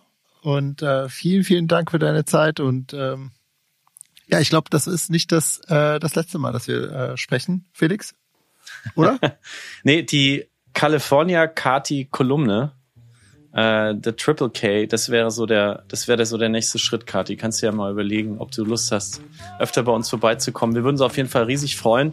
Und Olli, wir träumen ja auch von einem Podcast äh, in San Francisco oder an der Westküste auf jeden Fall, wo wir dann unsere Gäste dort zum ersten Mal alle zusammenbringen. Also auch ähm, auch da seid ihr gesagt, du, du hörst wieder von uns. Und ich hoffe natürlich, dass ähm, wir wieder von dir hören und du wieder vorbeikommst, wenn es bei Course Hero nach Deutschland geht oder du uns ähm, berichten möchtest von deinem zweiten Haus, das du gekauft hast. Who knows? Oder, oder dem zweiten, zweiten Startup-Versuch. Oder dem zweiten Baby. Wer weiß, was da ja. alles kommt. ah. Vielen Dank, Kati. Sehr, sehr gerne. Bis bald. Kommt vorbei. Hat mir super viel Spaß gemacht.